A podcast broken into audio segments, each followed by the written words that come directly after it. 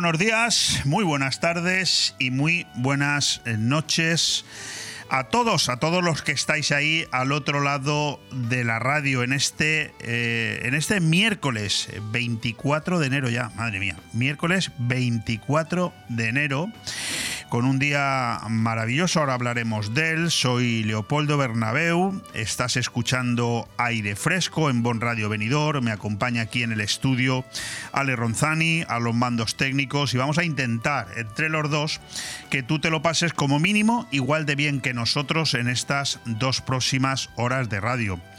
Te decía que un día maravilloso, ¿no? Y es que, ojo, tenemos un anticiclón que trae 10 días más de temperaturas primaverales. El tiempo primaveral ha vuelto a la provincia de Alicante tras un fin de semana marcado por la borrasca Juan. Un anticiclón es el causante de este nuevo episodio de climas cálidos en pleno mes de enero.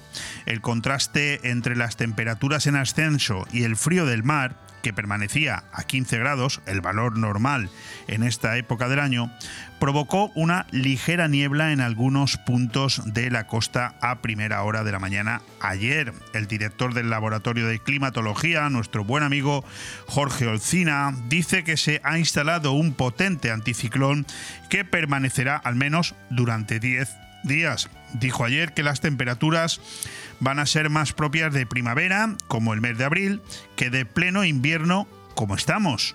Las máximas oscilarán entre los 23 y los 24 grados en la costa y hasta 26 en el resto de la provincia. Las temperaturas irán en ascenso a lo largo de toda esta semana, hasta el punto de que para la jornada de mañana jueves se esperan temperaturas de hasta 27 grados en distintos puntos de la geografía española. En el caso de Alicante, las máximas previstas son de 24 grados para mañana. Un anormal calor que está disparando la evaporación del agua almacenada en los embalses. Las altas temperaturas de este invierno provocan un incremento del 25% en el proceso de gasificación. Las reservas siguen a la baja en los pantanos de la provincia, mientras que la media nacional, por contra, y gracias a Dios, ha subido un 5% solo en una semana. ¿Cuál es la noticia principal que me apetece contarte en esta presentación de aire fresco en este miércoles 24 de enero? Bueno, pues no puede ser otra más que la tradicional cuando llegan estos momentos. Fitur, la Feria de Madrid la Feria Internacional del Turismo del 24 al 28 de enero se celebra en IFEMA. Esta feria, una cita de referencia mundial que según sus organizadores ya es la primera del mundo por participantes y asistentes, que este año presume de cifras récords 9.000 empresas participantes, 152 países, 96 representaciones oficiales de destinos y 806 expositores de titulares, con un incremento del 7% respecto a la edición pasada, que desplegarán su oferta a lo largo de nueve pabellones, uno más que en 2023. Durante la presentación de la feria el pasado miércoles, Juan Arrizabalaga, director general de IFEMA Madrid, afirmó que Fitur abre el calendario de ferias, lo que le da una ventaja competitiva y es una de las grandes cartas de presentación no solo de nuestra casa, sino también de la marca España. No hay que olvidar el impacto económico que genera en su entorno como uno de los grandes actores de la industria del turismo según los datos oficiales, ese impacto se traducirá en una importante inyección económica solo para Madrid, que es donde se celebra, con una estimación de 430 millones de ingresos que llegarán directamente a sectores como transporte, hostelería, restauración, comercio, ocio y cultura. Muchas más cosas son las que hay que contarte, pero vamos ya a nuestra cabecera porque también hay que dar un avance que tenemos muchas, eh, muchos invitados hoy fresco en BOM Radio Benidorm. Todos los martes, miércoles y jueves de 12 a 2 de la tarde, Aire Fresco, el magazín de actualidad más completo de la comarca, con entrevistas, noticias, opinión y entretenimiento en un aire fresco más renovado, más personal y más cercano de la mano de Leopoldo Bernabeu. Recuerda, todos los martes, miércoles y jueves, desde las 12 del mediodía hasta las 2. También podrás escuchar Aire Fresco por las tardes en redifusión y los fines de semana un resumen con lo mejor del programa. BOM Radio Benidorm. Seguimos creciendo. ¿Cuál es el tiempo meteorológico que tenemos ahora mismo en Benidorm? ¿Cuál es la previsión del tiempo y la temperatura para hoy, mañana y los próximos días. Bueno, vayamos por partes. De momento son 19 los grados que tenemos dentro de, bueno, en nuestros estudios, fuera de nuestros estudios, aquí en el centro de Benidorm, con un cielo absolutamente soleado. Hoy no atisbamos nubes. Llegaremos hasta los 21 grados de máxima, será sobre el mediodía, y volveremos a bajar hasta los 15 si nos escuchas a las 9 y 5 de la noche. Mañana la cosa va a ser bastante parecida, aunque las temperaturas, tal y como te hemos avanzado, se van a incrementar hasta los 25 grados. Pero, insisto, eso será mañana. Ahora vamos con el calendario de efemérides, porque hay bastantes. Hoy 24 de enero se celebra el Día Internacional de la Educación, se celebra el Día Mundial de la Cultura Africana y Afrodescendiente, también el Día Mundial del Síndrome de Moebius y el Día del Periodista, o sea que hoy es nuestro día. Yo la verdad es que descubro cosas cada día simplemente viendo estas efemérides y estos calendarios. El Día del Periodista, que se celebra en España, no en ningún día mundial, 24 de enero, pues nada, muchísimas gracias y muy, y muy bienvenidos. Hoy hay que, hay que felicitar eh, el santo a todos y todas las que os llaméis Tirso, he conocido alguno, Paz, también he conocido alguna, y Francisco de Sales. Por lo tanto, felicidades a todos vosotros. Y en el calendario de efemérides destacamos un par de ellas. En el año 41, ya de la, de la edad, a partir de la edad de Cristo, en el año 41, muere asesinado el emperador romano Calígula a los 29 años de edad por su guardia pretoriana. En la antigua Roma era conocido por su crueldad y excentricidades. Le sucede su tío Claudio. Eso fue en el año 41 de nuestra era. Nos venimos mucho más cerca, hasta el año 2009. El mar Cantábrico se bate en el mar Cantábrico se bate el récord de la ola más grande registrada en España con 26 metros durante el temporal del ciclón extratropical Klaus. ¿Quiénes vamos a tener hoy aquí?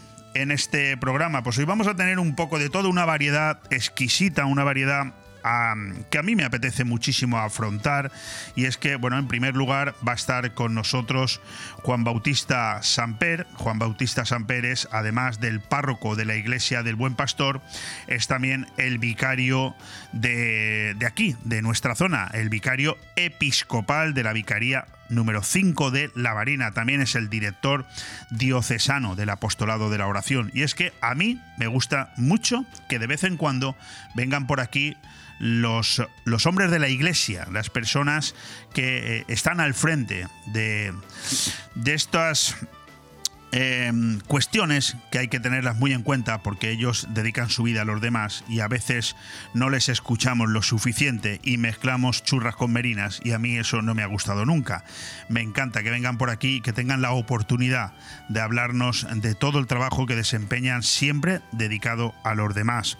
Luego cambiaremos el tercio, nos iremos a hablar con un buen amigo, con Carlos Botella, él es el gerente del Camping Fons del Algar y es que como cada enero pues vuelve la tradicional comida eh, exótica, ¿no? Un poquito los calzots, ¿a qué te suena?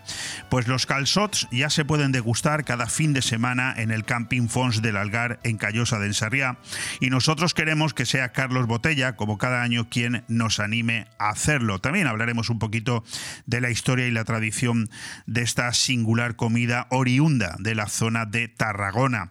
Ya entrados en la segunda hora tendremos como cada miércoles dos cosas muy muy habituales. Por un lado, nuestro colaborador Carlos Dueñas, director de cine, eh, presentador de Tondi, eh, Todo nos da igual, el programa de radio que podrás escuchar a partir de las 12 de esta noche, titulado Hoy Tengi Falti, ¿te acuerdas? Los cromos no es cosa de niños, un programa de terror y de misterio que podrás, insisto, a partir de las 12 de la noche escuchar. Pero antes tendremos a Carlos Dueñas para hablarnos de este programa, del de la semana que viene y avanzarnos los estrenos de cine más interesantes para este próximo fin de semana. Cerraremos el programa con Vive el comercio de tu ciudad, donde si nos da tiempo, que lo dudo, hablaremos de estrategias comerciales para conseguir clientes nuevos y aumentar las ventas, pero sobre todo, y esto no lo dudo, tendremos con nosotros a nuestro invitado a esta sección, que hoy será Jorge Martínez, gerente de la óptica Speak Cybers en la calle Gambo de Benidorm, pero que fundamental viene hoy, fundamentalmente viene hoy a hablarnos de audiología. Vamos con ello. Bon Radio. Nos gusta que te guste. En Benidorm, los planes no tienen fin, nunca se acaban. Benidorm es una ciudad abierta a todo y para todos. Amable, hospitalaria, divertida, funcional. En Benidorm siempre encontrarás un plan B. B de Benidorm. Benidorm, The Best Plan. ¿Sabes dónde puedes encontrar lo mejor de Andalucía en Benidorm? De pescado, salmorejo, chuletones, jamón, queso y muchísimas maravillas de la gastronomía andaluza muy cerca de ti. Desde 2009, siempre tratando de satisfacer a nuestros clientes. Ven a Taberna Andaluza para disfrutar de unos platos ricos y variados. El arte y el sabor del sur lo tienes en Taberna Andaluza, en calle Esperanto, Benidorm.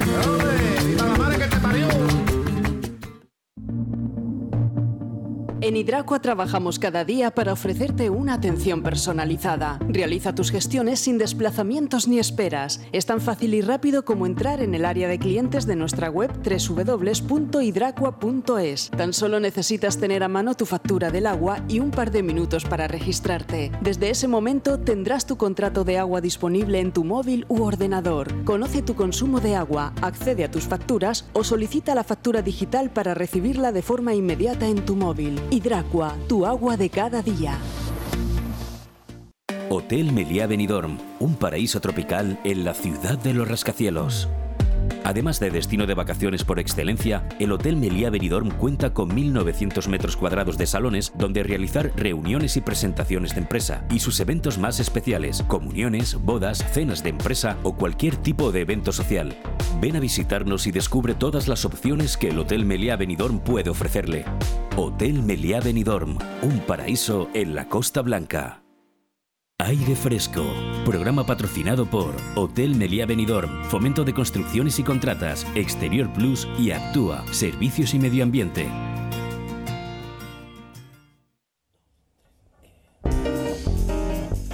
La feria diocesana Luxmundi llegó este pasado domingo a su final, repitiendo el éxito de público de las dos jornadas anteriores y habiéndose situado como un evento destacado para las comunidades católicas de la diócesis de Orihuela Alicante. Las imágenes de la Santa Fa de Alicante, la Virgen de la Asunción de Elche y nuestro Padre Jesús Nazareno de Orihuela, que han presidido la feria, fueron también las encargadas de ponerle el broche final con una procesión en la que salieron del pabellón de Firalacán, donde se ha celebrado la cita. Antes, a lo largo de la jornada se celebraron diferentes charlas, algunas de ellas centradas en la evangelización, y antes de la procesión se celebró una Eucaristía presidida por el obispo José Ignacio Munilla. Asimismo, al igual que en los dos días anteriores, diferentes colectivos y entidades que trabajan en torno a la fe o la acción social pudieron mostrar su actividad. Yo podría haber empezado esta conversación que voy a tener aquí además con un, de una persona extraordinaria, con un buen amigo, con Juan Bautista Samper Sellés, natural de Callosa de Ensarriá, ha venido en alguna ocasión ya. Él es el párroco de mi iglesia. Yo ahora estoy un poco eh, casado con, con, su primo, con don Francisco, en, la, iglesia de San Francisco de Asís, pero en la que yo he sido, eh, creo que bautizado y, y, además eh, tomé la comunión y además me casé también, fue en la iglesia del Buen Pastor ahí lo, con don Tomás, todavía recuerdo yo la figura de don Tomás hace muchos años, y él es el párroco de la parroquia El Buen Pastor en este momento, pero es que también es el vicario episcopal de la vicaría número 5 de aquí de la Marina y director diocesano del apostolado de la oración. Es decir, es el brazo extendido del obispo eh, José Ignacio Munilla, que es un, si él me lo permite, si el padre me lo permite que me está mirando, es un fuera de serie el obispo Munilla. Y además, el padre, que ya me conoce y me tiene que disculpar estas esta salidas de tono, tiene que entender que a mí, y lo he dicho hace un momento, yo quiero que la iglesia pase habitualmente por estos micrófonos, porque a mí me da la sensación Ahora que desde que falleció mi madre, pues me ha dado más por ir a la iglesia y estar más en contacto con, con lo, que significa el sentarte en un banco de una iglesia, escuchar una misa y simplemente, eh, bueno, pues eh, no sé si llenarte de fe o en cualquier cosa, eh, ver la vida de otra manera. Y eso a mí me está reconfortando tanto que me apetece trasladarlo a los demás, me apetece contarlo. Y yo soy un convencido, padre, de que esto está faltando socialmente. Es decir, lo que está faltando es que las cosas que ustedes hacen en la iglesia las cuenten. No lo sé. ¿Puedo empezar por ahí? Sí, sí, como quieras. Estoy, ¿Está de acuerdo en lo que he dicho o se, o se me ha dormido? No, no, no. Muy atento y despierto desde buena mañana. ¿Está de acuerdo con eso? ¿Está de acuerdo que a la iglesia le falta un quizás yo estoy equivocado, ¿eh? ¿le falta un poco de comunicación con las nuevas generaciones? Pues en primer lugar, Leopoldo, eh, darte las gracias nuevamente por poder participar en estos momentos en la radio y también un saludo cordial a todos aquellos oyentes pues, que nos escuchan y quieren compartir o quieren también eh, pues interesarse, están interesados en la vida de la iglesia cotidiana de cada día todo lo que has dicho muy correcto, ¿no? Eh, hoy en día se necesita conocer y conocer a la iglesia.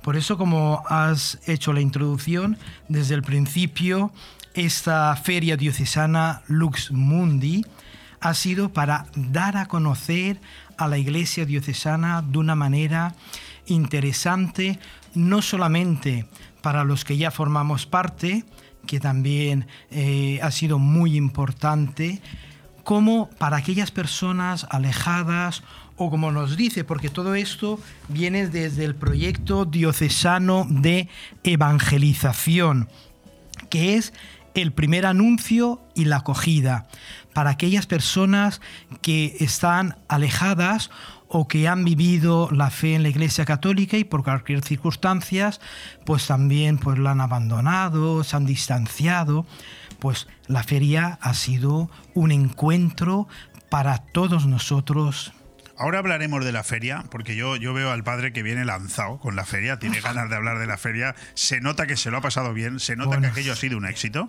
porque sé que por allí han pasado bastantes miles de personas. Yo no sé si era lo esperado o incluso les ha sorprendido, pero bueno, es que tienen ustedes, tienen ustedes un, un obispo que es un tipo mediático a más no poder, que se mueve fantásticamente bien por las redes sociales, que está entendiendo este mensaje que yo he querido dar hace dos minutos. Es decir, para mí el obispo Munilla ha cambiado un, formo, eh, un poco en el fondo la interpretación de lo que es esa iglesia que, bueno, un poco desde quizás desde la antigüedad, ¿no? Desde las imágenes esas que tenemos en blanco y negro, del, togado, de, eh, oscuro, que no, no, el obispo Munilla se ha salido de todo esto, es decir, está trasladando socialmente que la iglesia también es un lugar al que se puede ir a disfrutar, es decir, a que aquello no es toda, no, no es solo tristeza, todo lo contrario. Sí, sí, es verdad porque se ha podido demostrar para nosotros, nos ha sorprendido.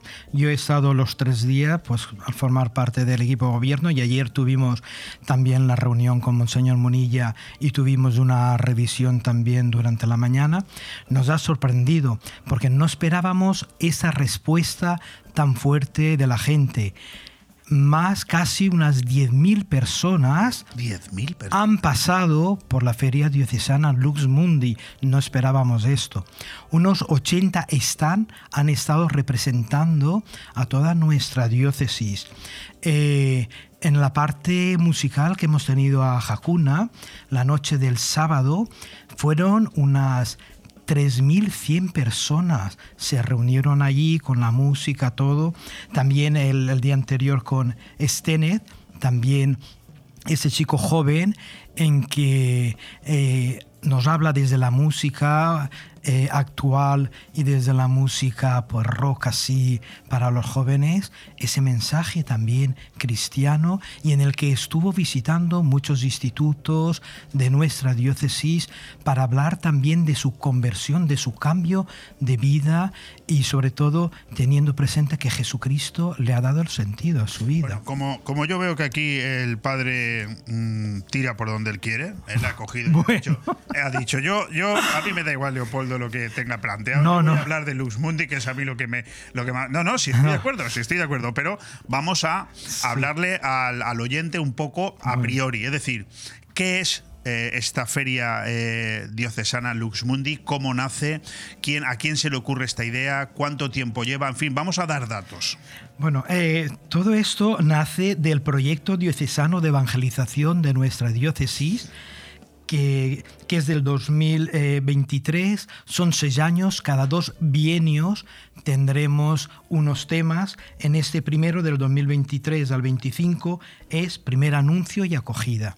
Y eso desde el principio ¿Pero es la primera vez que se hace esta feria? Sí, es la primera, es la primera, es la primera vez ¿eh? que se hace esa feria diocesana Porque y han, han- han puesto ustedes unos listones muy altos ya. no, ¿eh? la verdad que sí que nosotros hemos, hemos quedado sorprendidos, contentos y a la vez, bueno, esto ha sido un arranque que la gente, los laicos han respondido muchísimo, las comunidades parroquiales, los sacerdotes, todos hemos visto y sobre todo dice cómo arrancábamos y todo, el proceso era este, el conocernos. Pero yo me gustaría más incidir que durante estos tres días ha habido una armonía, una hermandad, una alegría, un júbilo. Eh, se veía en la reunión que también tuvimos el lunes, en la comarca, en la Marina, los sacerdotes, que se llama Ensamar, eh, ese encuentro sacerdotal de los sacerdotes de, de la Marina, también eh, el comentario fue este, la alegría que se vivió en la feria. Porque hoy en día necesitamos ilusiones, Correcto. necesitamos alegría, necesitamos el saber compartir, el, saber, el s- saber valorarnos unos a otros, el quitarnos muchas veces complejos, no solamente dentro de la propia Iglesia Católica, sino en nuestra sociedad, que cuando vemos a alguien ya tenemos el estereotipo de esa persona y ya puede hacer lo que sea que no nos va a cambiar. Y las personas cambian, se mueven, caminan. Yo le agradezco muchísimo todo lo que está diciendo porque además eh, que me venía a la mente, fíjese que nos estamos saltando aquí el protocolo que habíamos preva- previsto Bueno, por, sí. por todo lado, pero esto, esto es lo que tiene la radio. Pero me encanta lo que dice porque yo creo que una cosa va unida a la otra. Es decir, a mí me da la sensación de que esa tristeza que está inundando a la sociedad en su conjunto, esa falta de ilusión que vemos en, muchísima gente, tanto mayor como sobre todo gente, eh, también va unida a ese despegue eh, digamos, eh, artificial de la iglesia, es decir, ese, ese despegue que alguien ha estado como promoviendo en los últimos años, décadas, que hay que separarse de la iglesia porque la iglesia es retrógrada, la iglesia es antigua. Yo creo que todo esto va una cosa unida de la mano de la otra, es decir, y es un error. Pues tú fíjate, Leopoldo, si, si no tiene nada que ver, en el que en esa feria han habido 105 jóvenes, ellos universitarios, voluntarios, preparando toda eh, la feria. 105 jóvenes. Y después... eh, Hemos tenido más de 500 eh, de edades más pequeñas, de pequeños y hasta los 14 años en guarderías y tal, que hemos tenido también para ellos juegos, talleres a, a su medida, mientras los padres eh, pues estaban en las charlas, en las ponencias, que han sido interesantes y a primer nivel mundial, ¿eh? quiero decir. Bueno, yo, que, fíjate, eh, eh, Juan Bautista, yo con, con, todo el respeto del mundo y tu autorización te voy a tutear de vez en cuando. porque Por supuesto, sin ningún problema. Oye. En, la, en, en, el entierro de, de Pinet que, que falleció, sí. es una de las personas, bueno, mi infancia, eh, mi infancia no se entiende sin la figura de Pinet, porque mi padre y Pinet eran grandísimos amigos y yo he ido mil veces a, a comer allí a, a Tárvena. Eh, supongo que en alguna ocasión habría sido tú también. Sí, también, también pues he estado... estaban llenas de reportajes sí. de mi padre y algunos míos incluso. Y te digo esto porque el, el, cura que dio la misa, que la dio un valenciano, que por lo visto es el cura eh, de la iglesia de Tárvena, Joven, no sé si lo Camil, Camil. Sí. Bueno, bueno, bueno, bueno. Me, bueno, dejó, me dejó, escucha, lo me dejó conozco, sorprendido. Claro. Me dejó sorprendido. Y el chaval reconocía que, eh, bueno, pues que él no tuvo la, la, suerte de conocer a Pinet, pero que cuando le, di, le dijeron que tenía que ser el párroco de Tárvena, donde estaba él anteriormente, que no me acuerdo en qué iglesia estaba, le dijeron, cuidado, que vas a, al feudo de Pinet. Y, y, y, el cura decía, che, ¿y quién es ese Pinet? ¿Eh? Y le avisaron, ¿eh? Y, y, me encantó el cura este de, de, de Tárvena, un chaval joven. Sí, sí, sí. La, nunca... la, verdad que, que Camil, eh, bueno, él se ha formado en el seminario de Orihuela Alicante, en nuestra diócesis, pero él su origen, él es polaco, ¿eh? Ah, mira. Es polaco. Y la verdad que se ha adaptado muy bien polaco, a nuestra tierra y habla valenciano mejor que yo. ¿Cómo? Porque nos juntamos muchas veces, él está también de vicario en Callosa de, de Ensarría, claro, y nos eh, reunimos muchas veces, he estado varias veces visitando visitando también en Tárvena, pero bueno, se ha adaptado a tope, a tope con la lengua, la costumbre, las tradiciones, todo, ¿eh? Y él es de origen polaco. Un tipo extraordinario porque a Pinel lo enterramos ayer con la bandera de la República encima del ataúd. Cuidado, ¿eh? Sí, sí. Madre no, no, no, fantástico. Le tiró el agua bendita allí en el féretro y no pasó nada, no se incendió nada, no, no hubo contraste, o sea, bromas las justas, pero que estuvo, estuvo muy bien. Padre, eh, estábamos hablando de la feria diocesana Lux Mundi y yo quería ya terminar con este tema para pasar a los siguientes, porque sí. hay muchas cuestiones que yo me, me, me he apuntado y que me, me, gusta escuchar la voz de un, de un, de un cura para que me, dé su valoración, ¿no? Pero terminamos con la feria. Un éxito, absoluto. ¿Y, ¿Y, cuáles son los planes de ahora en adelante para esta feria? Bueno, los planes es poner en, en pro, el proyecto en cada una de las comunidades eh, parroquiales con esos equipos de evangelización que estamos retomando dentro de los consejos pastorales y económicos de las parroquias, sobre todo los pastorales, con esas herramientas que tenemos para los equipos de, evangelización, con esa misión, esa visión, esos valores, eh, esos objetivos que durante estos días eh, los hemos expuesto, los hemos llevado a anunciar a la gente, pues llevarlos día a día en cada una de las comunidades. Eh, como decía, sobre todo el equipo de evangelización. Eh, que tiene que estar compuesto por esas personas ilusionadas, con ganas de tirar adelante, líderes de nuestra sociedad para cambiar pues, este mundo y esta sociedad. Y también todo esto se tiene que hacer desde una revisión del DAFO. ¿eh? Tenemos que tener en cuenta todos nosotros. Eh, Padre, acérquese al de... micrófono, si no. Sí, tenemos que tener en cuenta todos nosotros esa revisión de, de, lo que tenemos, de dónde partimos, de dónde vamos, las debilidades, las amenazas que tenemos, las fortalezas, las oportunidades. Todo esto hay que ponerlo no, en marcha. Ustedes lo están escuchando a Juan Bautista Samper. Hay algunos incluso que lo pueden estar viendo a través de, del vídeo porque lo estamos emitiendo. Pero él se ufana en, en, repasar sus apuntes para que no se le olvide nada. Y no se da cuenta el padre que será un magnífico cura, pero como, como, como mm, entrevistado, todavía voy a tener que darle yo alguna leccioncilla. Oh, muchísimas, eh, muchísimas. No saben ustedes lo bien que habla pero él solo se atropella cuando intenta revisar sus documentos, que no le hace ninguna falta porque cuando no los revisa es cuando mejor, cuando mejor habla. Padre, vamos a centrarnos en algunas cuestiones de la Iglesia, que yo quiero saber su opinión porque evidentemente usted es cura, pero no es mago y todas las cosas no las puede saber. Eh, hablemos de un poco del Papa.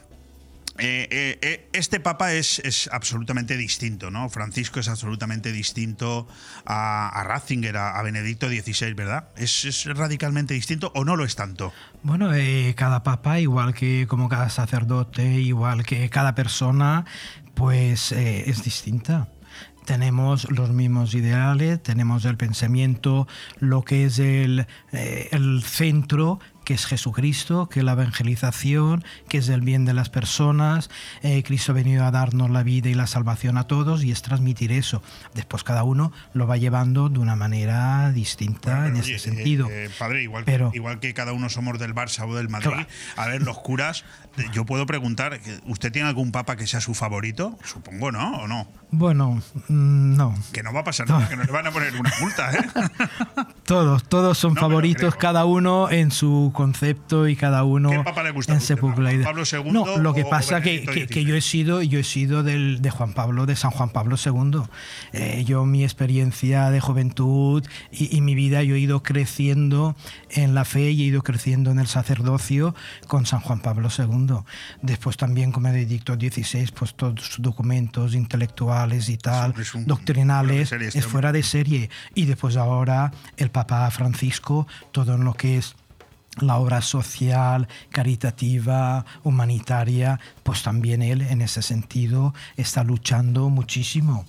Bueno, eh, por cierto, mm, ahora que no nos escucha nadie, eh, su primo don Francisco de San Francisco de Asís no se pondrá celoso, ¿no? Cuando escuche esta entrevista y diga, Leopoldo me has puesto los cuernos, ya no me has llamado.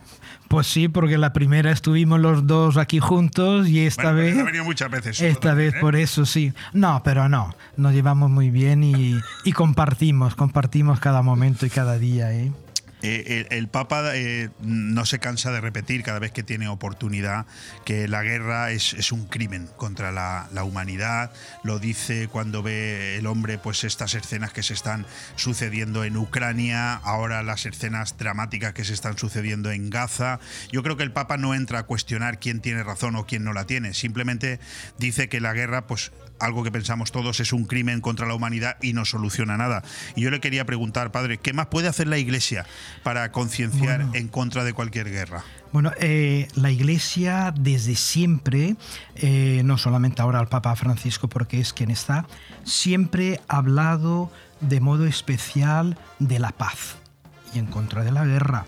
Eh, tenemos dos papas anteriores, Benedicto XV y Pío XII, que, fue un, fueron un referente moral a favor de la paz también. Hay una frase, una frase del Papa eh, eh, el Papa Pío XII, que resume el magisterio de varios pontífices a lo largo de la historia del siglo XX. Dice así, nada se pierde con la paz, todo puede perderse con la guerra. Ahí queda. Con esa frase, con esas palabras, ahí queda todo. Y vemos como el Papa Francisco eh, todos los días tiene esa petición fundamental de ayuno y oración en diversos momentos y pidiendo la responsabilidad humana a, las tareas de la Iglesia y, y a todos los mandatarios y a todos.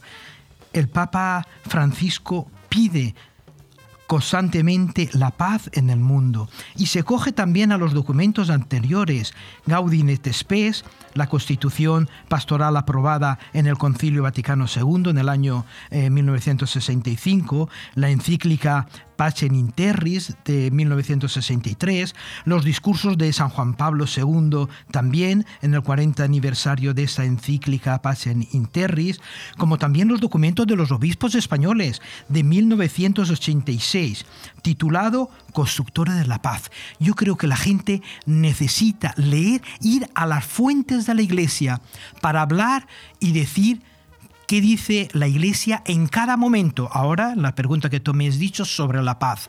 Y no a veces escuchar comentarios o noticias de primera línea que sacan. Y en todo esto de la paz, permíteme un pequeño paréntesis porque quiero hacer recalcar. Tú fíjate si la iglesia, la iglesia, perdón, trabaja tanto por la paz que cuando hay conflictos todo el mundo escapa, todo el mundo se marcha y la iglesia permanece en todos los conflictos, con religiosos, religiosas y laicos que están ahí y entregando su vida y no se marchan, como ahora la iglesia y el patriarcado en Jerusalén, ahí está presente. Y eso que somos minoría, los cristianos y los católicos en aquella tierra, y ahí están presentes. Y en todos los conflictos la iglesia nunca ha abandonado.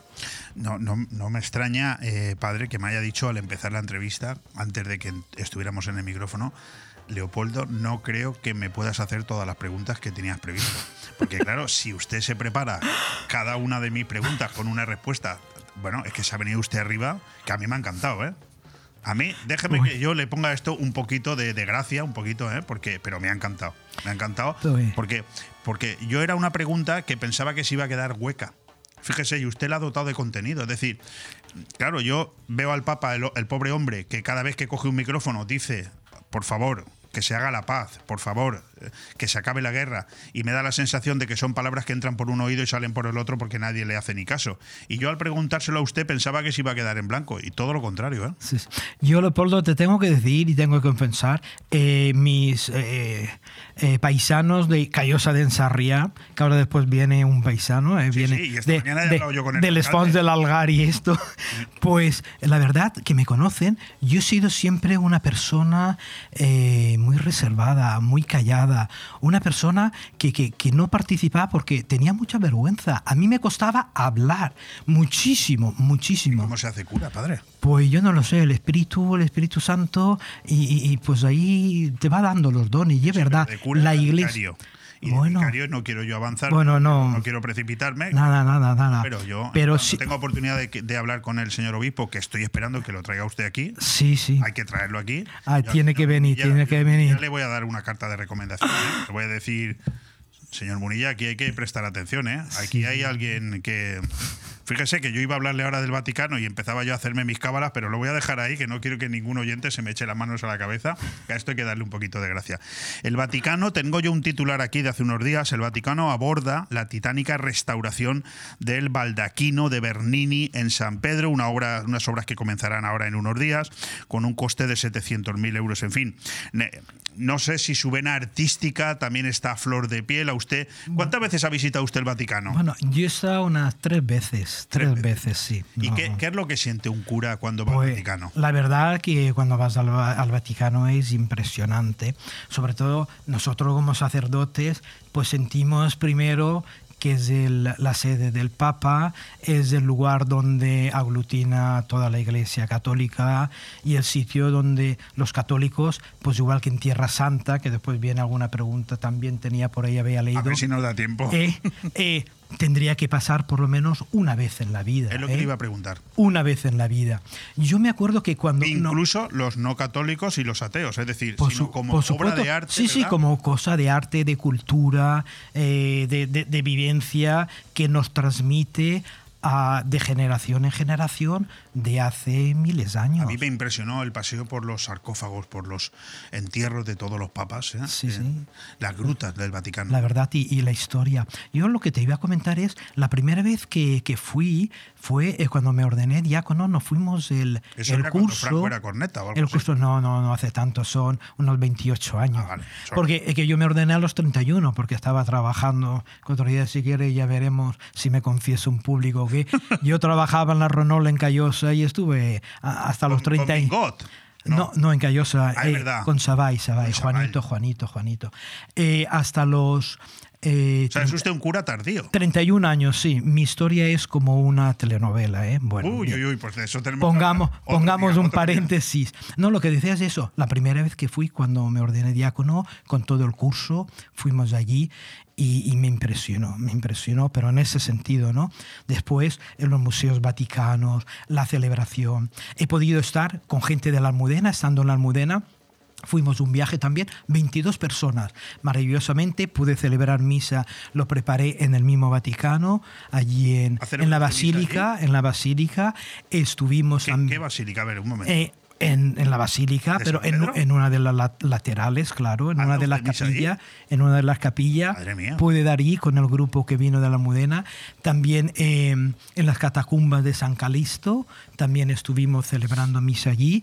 Quiero decir, bueno, impresionante, fueron cuatro días en Roma, la gente vino y yo invito, es verdad, sobre todo el sentido de fe que tiene lo que es el Vaticano, aparte de la cultura, el arte, por supuesto, en todos los temas que hay. No, no, no, desde luego no nos va a dar tiempo a tocar mucho Sí, más. porque Bueno, en esto, no, en sí. esto que me decía de- del bataquino y baldaquino de, de Bernini, ¿no? Pues he co- cogido aquí unas pequeñas notas, como Adelante, ves y has dicho que adelante. había preparado algo, ¿Cómo por lo menos, Una pequeña por lo menos del que trabajo. viendo por vídeo, ¿no? trae usted una enciclopedia. Nos dice que, que será restaurado por primera vez en 250 años. ¿Eh? Y la restauración pues tardará unos 10 meses, y has dicho tú lo que, va, lo que va a costar y tal, pero nos dice el cardenal Mauro que no se va a interrumpir la celebración en las cosas. Esto no va a impedir los trabajos que uno pueda acercarse, pueda ver por si alguien tiene pensado en ir al Vaticano, pues no va a tener ningún problema en ese sentido, ¿no? Eh, ¿Ha sido usted recibido por, por algún papa allí en el Vaticano o ha tenido oportunidad de conversar con alguno? No, yo con el papa más, más cercano, más cercano que he tenido fue San Juan Pablo eh, II en Valencia, cuando vino en el año 82, que fue poco después de las riadas, eh, en noviembre. Estuvimos en el seminario de Moncada.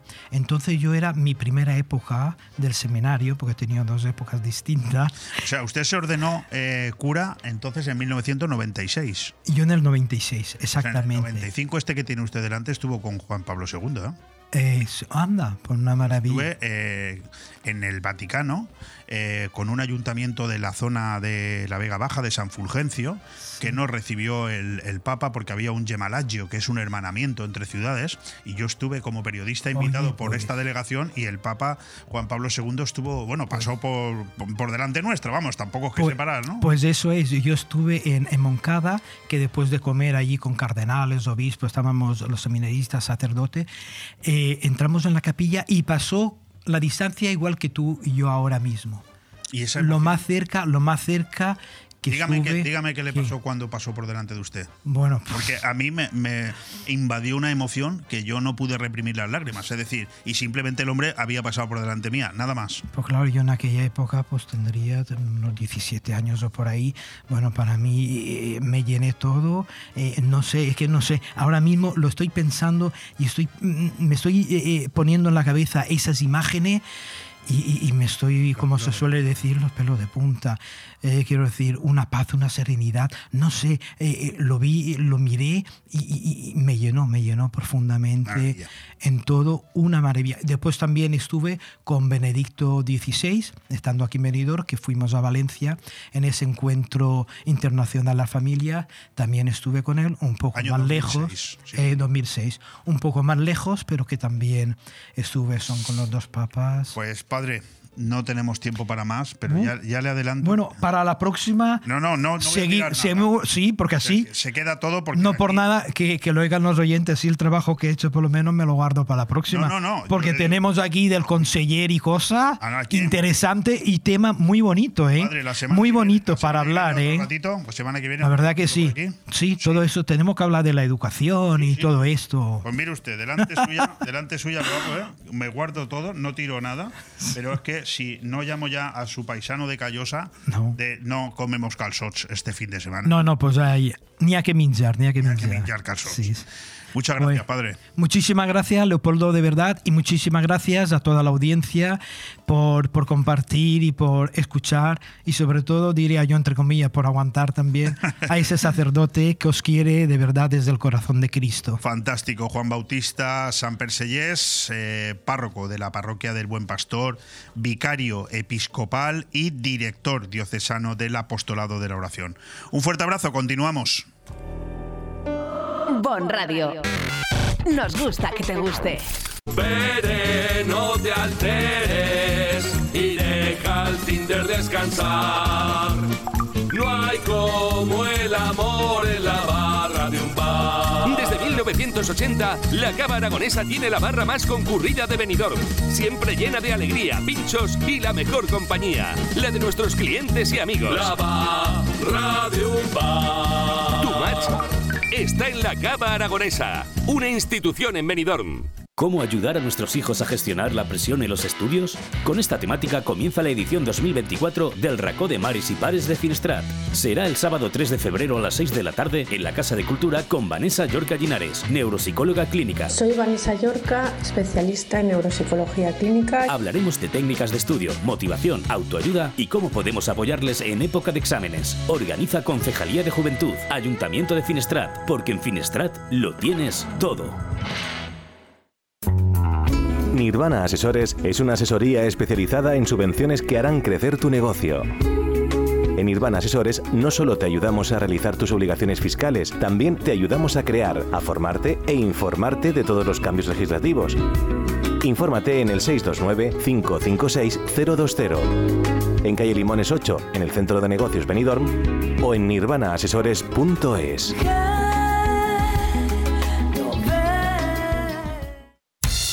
Alexa, dime una heladería en la playa de Levante. Heladería Pinocchio. Una pizzería en la playa de Levante. Pizzería Pinocchio. Una cafetería en la playa de Levante. Cafetería Pinocchio. ¿Y un restaurante? Restaurante Pinocchio, en la playa de Levante. Pinocchio, lo que tú quieras y más en Pinocchio, en Avenida de Alcoy 12 de Benidorm. Pinocchio, tu cafetería, pizzería, heladería y restaurante. Aire Fresco. Programa patrocinado por Hotel Meliá Benidorm, Fomento de Construcciones y Contratas, Exterior Plus y Actúa, Servicios y Medio Ambiente. Bueno, volvamos a romper un poquito los cánones, porque yo sé que al otro lado del teléfono tengo a un buen amigo, mi querido amigo Carlos Botella, y después hablaremos de calzots. Pero ahora le quiero saludar. Carlos, ¿qué tal estás? Muy buenos días, don Leopoldo. ¿Sabes por qué empiezo así? ¿Por qué? Porque tengo a alguien aquí que te quiere saludar. Tengo a alguien aquí. No es que seáis amigos, él es de Callosa, le acabo de entrevistar. Es párroco, es vicario, es de Callosa, se llama Juan Bautista Samper. Y Claro. hablando con él, me dice: Che, si es que ahora vas a entrevistar a un paisano mío. Y quinto.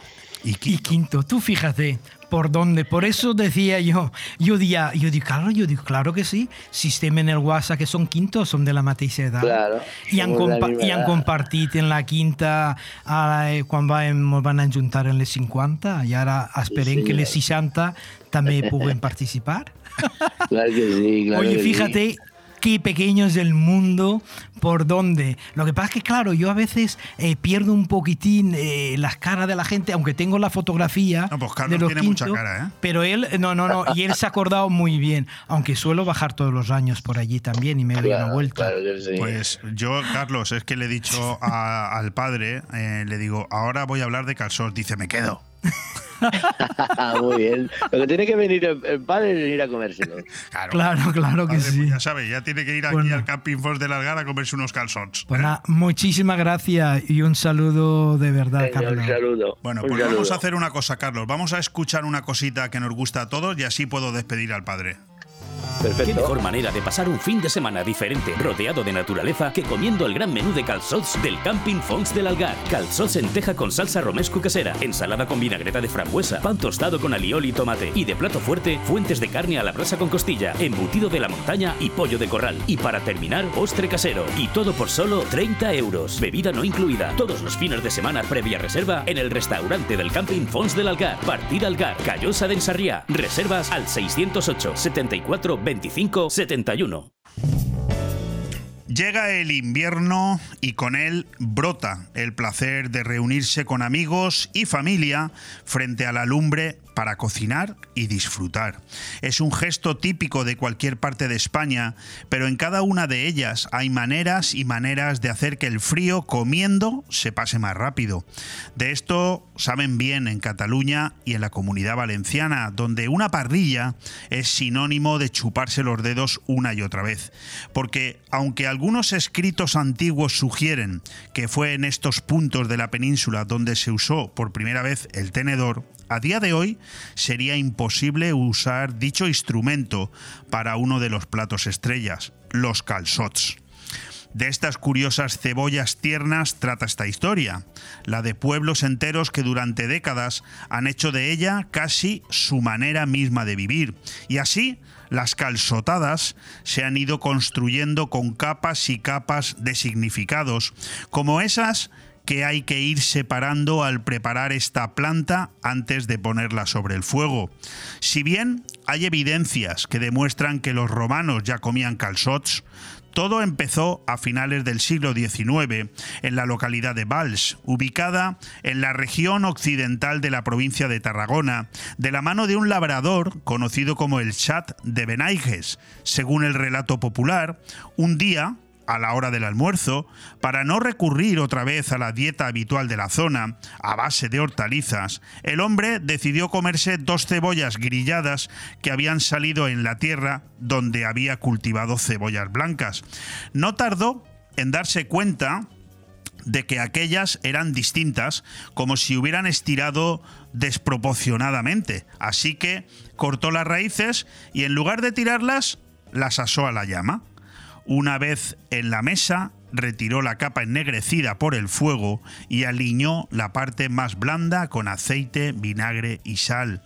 Le gustaron tanto que decidió experimentar sobre aquel cultivo hasta que encontró el procedimiento que conocemos en la actualidad para obtener los maravillosos calzots. Pues dicho esto, y con permiso de mi amigo Carlos Botella, que está al otro lado del teléfono, él es el gerente del Camping Fons del Algar, quiero deciros que Callosa de Ensarriá presenta en Fitur hoy su oferta turística. La Feria Internacional de Turismo de Madrid se inaugura hoy, miércoles 24 de enero. Son muchos los encantos turísticos de los que puede presumir Callosa de Ensarriá, el entorno natural de las fuentes del Algar, su patrimonio histórico y cultural, las conocidas fiestas de moros y cristianos, les dances de San Jaume, su gastronomía. Y todas estas posibilidades se añaden otras como parques temáticos para la familia en Dino Park, actividades deportivas de montaña como la Almedia Trail o el Aitana Tour, un camping como el Fons del Algar y este año como novedad un nuevo alojamiento en el casco histórico. Querido Carlos, la verdad es que, no sé, me da la sensación de que Callosa está de moda, ¿no? Bueno, eso estamos intentando cada uno desde su parte. ¿Qué te ha parecido tener aquí al, al párroco? Bueno, un poquito de alegría. Oye, te, que gente del pueblo se mueva. te escuchamos un poco, un poco, un poco mal. ¿Estás cerca del teléfono? ¿En Sí, algún ahora me sitio? con- mejor. Ahora te escuchamos un poquito mejor. Vale, perfecto. Regresa la tradición de los calzots al camping Fons del Algar. Es una realidad ya, ¿no, Carlos? Sí, como cada año empezamos empezamos la temporada, la empezamos ya hace unas, unas semanitas. Y este año va a ser el noveno año que hacemos la casotada aquí en el Camping Algar. Eh, ¿Noveno año has dicho? Noveno, noveno ya. Madre mía, sí que nos hacemos mayores y sí que pasa rápido el tiempo, porque yo, yo te quería, yo te quería preguntar, digo, ¿cuántos años llevas, eh, lleváis en el Camping Fons del Algar haciendo lo de los calzos? Nueve años este. Y, Esta y- temporada es la novena. pero casi eh, Empezamos. los mismos que lleváis en el camping, ¿no? Eh, Uno más llevo. Llevo diez. Empezamos, empezamos de broma y, y a ver, haciendo, haciendo cosas nuevas, diferentes a lo que hacían por la zona. Y parece que nos ha ido bastante bien porque la gente repite, nos, nos da, nos da, nos da ganas de hacer más cosas y a seguir haciendo año tras año. Sí, porque eh, es lo que te iba a decir. Si, claro, estamos en enero. Enero, bueno, es un, es un mes en el que, por supuesto, los fines de semana apetece salir, disfrutar del campo, ir a lugares como las Fuentes del Algar y, en este caso, al Camping Fons del Algar, que se puede pasar un día maravilloso, pero no deja de ser enero. Y a mí me ha sorprendido el tirón que tiene entre tu clientela el tema de los calzots. Parece que, no sé, responde bien la gente, ¿no? Exacto, llevamos, cada año trabajamos un poquito mejor. ¿eh? Están viniendo, este año por ejemplo, está viniendo gente que, que solía ir a otras zonas a, probar el calzot, en la provincia de Alicante, las manzanas o por estas zonas de aquí un poquito más lejos y están, están viniendo a probar otra manera de hacer las cosas y, se van bastante contentos, sí. ¿El tema de los calzots es, es algo que, que cada vez va a más o, es, o es solamente en, en el Camping Fons del Algar? No, no, que va. Cada, cada vez hay muchos más sitios que, trabajan el calzot. Eh, y se están trabajando de muchísimas maneras en restaurantes de la zona, sí.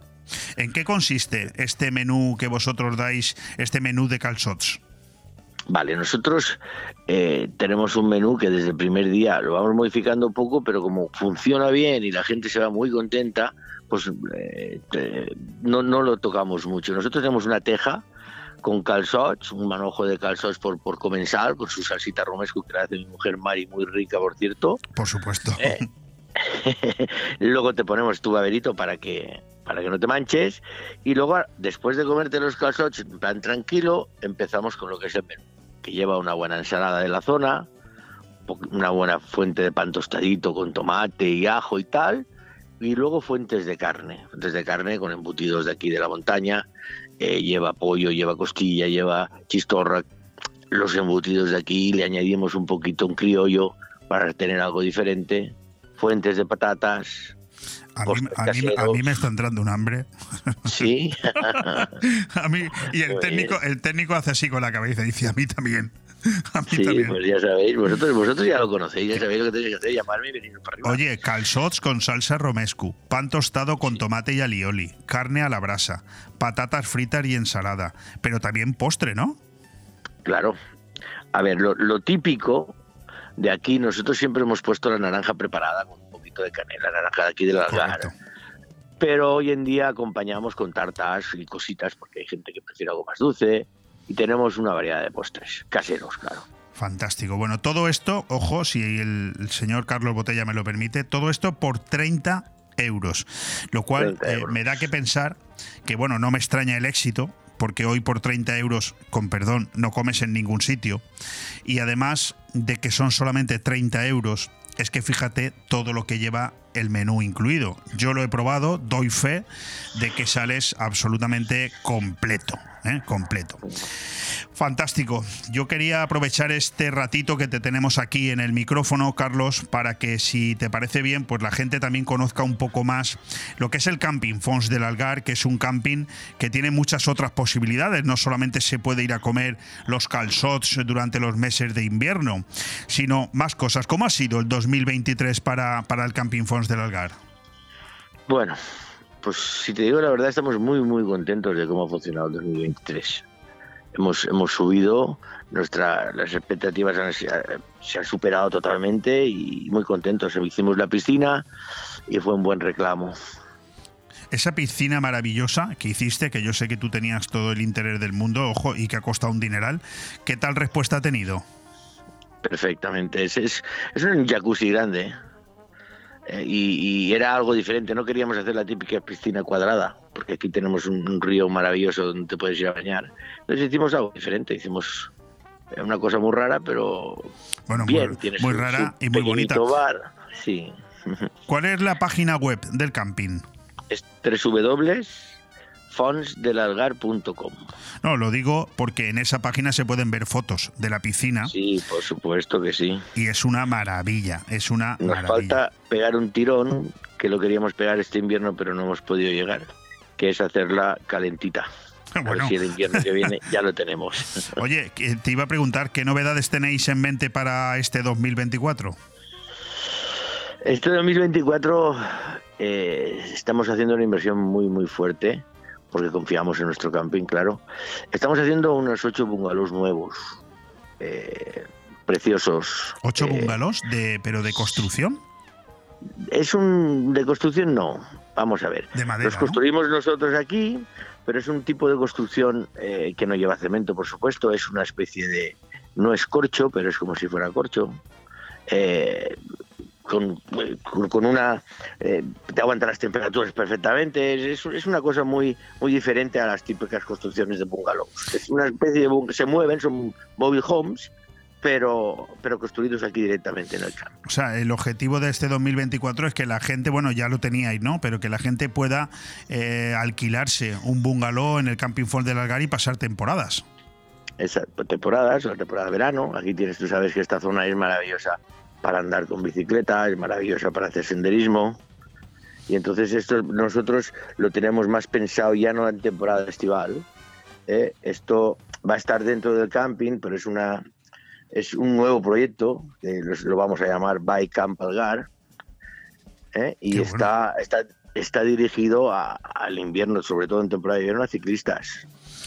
¿Cuáles son las Por supuesto, pero No. vamos por ahí. ¿Cuáles son las demás posibilidades que tiene el camping? Ahora que hemos empezado a hablar ya de su gastronomía por un lado, de su oferta que vais a tener a partir de ahora con el tema de los bungalows, ¿qué otras posibilidades hay para la gente que nos está escuchando? A ver, el venir a este camping, esto no es un resort, ¿eh? es, es un camping de media montaña, en el cual a partir de las 7 de la tarde aquí no oyes ni vehículos ni nada, tienes una, unas montañas que desde el camping vas andando ahí y tienes un- eh, barbaridades de rutas senderistas, ¿eh? y luego pues tienes, claro, el río, el río, el Resort del Algar, que, que eso es maravilloso, y por supuesto la bicicleta, de aquí no tienes que cruzar ninguna carretera importante. De aquí te vas a las montañas. ¿Cómo, cómo está funcionando el mundo del autocaravaning? Bien, yo creo que sí que esto va en auge y tú lo sabes. Eh, pero en nuestro camping, eh, por culpa de las conexiones que tenemos, eh, estamos un poco apartaditos. Trabajamos bien, a alguien que le gusta, pero tú sabes que el autocaravana le gusta más eh, parar la autocaravana y poder moverse por ciudades y tal, y aquí estamos un poco alejados. Pero creo que, que tiene mucho futuro por delante.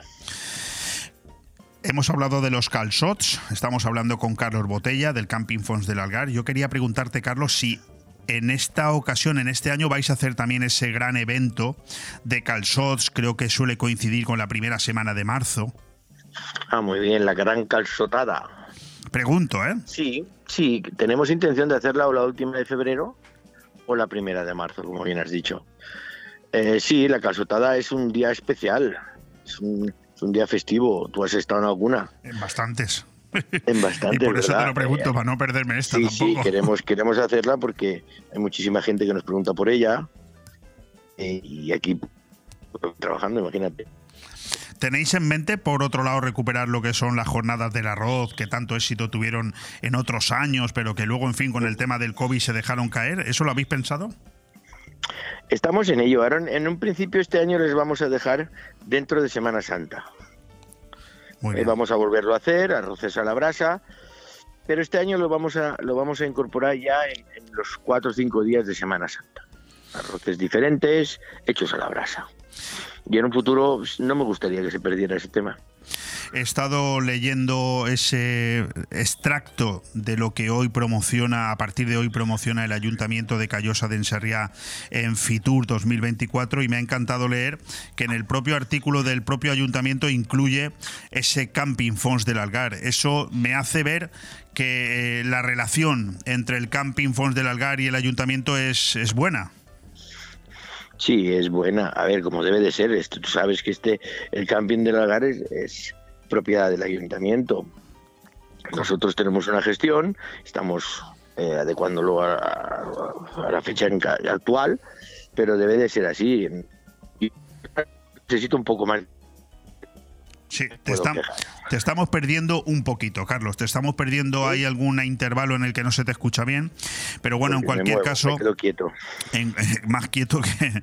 En cualquier caso, yo quería terminar esta conversación contigo, Carlos, con algo mm, que es muy bonito, ¿no? Es a ver si tú recuerdas cuáles son los comentarios que hace la gente después de, pasar un día en el camping. Me, da igual si han ido con la caravana, si se han alojado en un bungalow, si han ido con los chiquillos a pasar un sábado o han ido simplemente un domingo a comerse unos calzots. ¿Cuáles suelen ser los comentarios de la gente que os conoce? Bueno, eh, la mayoría de gente siempre puede haber alguien que no, pero la mayoría de gente nos dice que, que, el entorno es especial y que es un camping muy familiar. Tú sabes que nosotros aquí estamos la familia y tengo tres o cuatro trabajadores, pero es muy, muy, muy familiar y sobre todo el entorno y la paz. Fantástico, sí. Lo sé, lo sé, lo sé y por eso quería que fueras tú el que nos lo trasladara, porque eh, a veces a través del sonido es complejo, ¿no? Eh, conseguir trasladar esos sentimientos.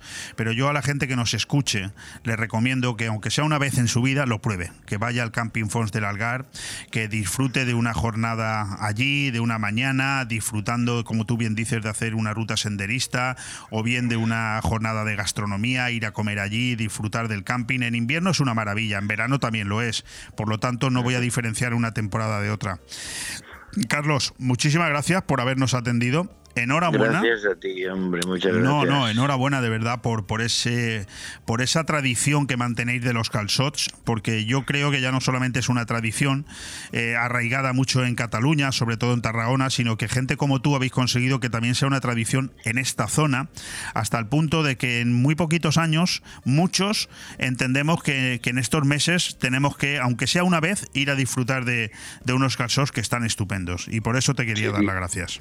Sería perfecto, gracias a vosotros. Un fuerte abrazo, Carlos. Gracias, amigo. Hasta ahora. Bon Radio. Nos gusta que te guste.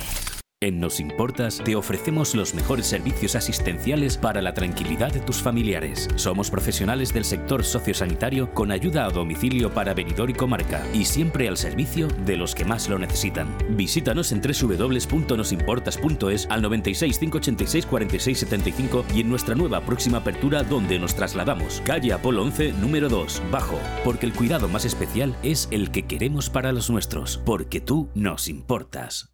Aire Fresco, programa patrocinado por Hotel Meliá Benidorm, Fomento de Construcciones y Contratas, Exterior Plus y Actúa, Servicios y Medio Ambiente.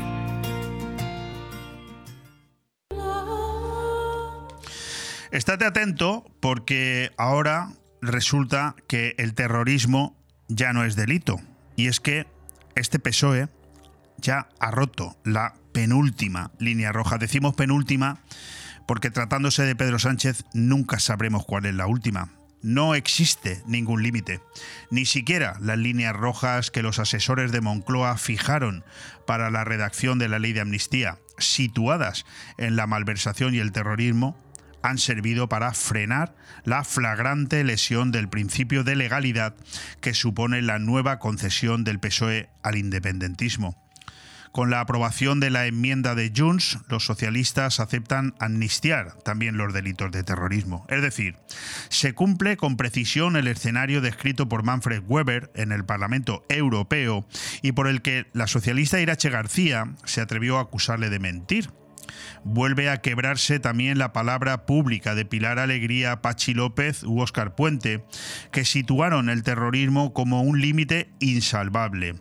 Cuando la norma se apruebe, se amnistiarán todos los delitos de terrorismo relacionados con el Prusés, tanto los que afectaron a los CDR como a Tsunami Democratic. En términos prácticos, la enmienda aceptada por el PSOE blinda los intereses de Puigdemont y exhibe sin rubor el traje a medida legislativo que supone esta concesión infame. Amnistiar a delincuentes a cambio de un apoyo parlamentario constituye en sí mismo una vulneración evidente de algunos de los principios fundamentales del pacto democrático. Sin embargo, la literalidad de la norma promovida por los socios de Pedro Sánchez está incorporando nuevas amenazas que quiebran de forma decidida elementos tan vertebrales de nuestro ordenamiento jurídico como es la definición de los ilícitos. Las cesiones del PSOE a Junts evidencian que el interés privado de Pedro Sánchez se ha convertido en fuente de derecho y que la definición de los delitos en nuestro país ha pasado a depender de los intereses del gobierno. Es irrelevante la gravedad o el daño generado por quienes delinquieron. La extensión semántica de los tipos penales ha pasado a depender de Sánchez y de Puigdemont. No es que el Ejecutivo legisle, es que los márgenes de la ley se dibujan con arreglo a los delitos cometidos por los socios del gobierno. Cualquier ilícito que hayan podido cometer los promotores del procés quedará redefinido para ser incorporado al infame paquete de privilegios que sirvió de pago para investir a Pedro Sánchez como presidente del gobierno.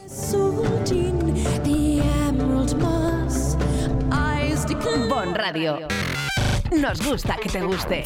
Allá donde mires, arriba o abajo, Grupo Pecal lo tiene que ni pintado. Y nunca mejor dicho, ahora las paredes y suelo de tu garaje relucirán como nunca. Además de realizar pavimentos industriales y deportivos, impermeabilización y rehabilitación de superficies y fachadas, el mundo de la pintura no tiene secretos para nosotros. Entra en pecal.es y decide de qué manera podemos ayudarte. Grupo Pecal, desde Altea, para todo el mundo. Es hora de renovar tu cocina, o mejor, renovar los electrodomésticos de tu cocina. Ven a Milar Fotocine Granada y equípala con las mejores marcas en electrodomésticos. Hará tu vida más fácil y además ahorras tiempo y mucho dinero. 50 años dando calidad, precio y servicio. Estamos en Avenida Los Almendros 20 y en calle Garita número 12 de Benidorm, con una hora de parking gratis. Los electrodomésticos de mi cocina, sí, en Milar Fotocine Granada. En Benidorm, los planes no tienen fin, nunca se acaban.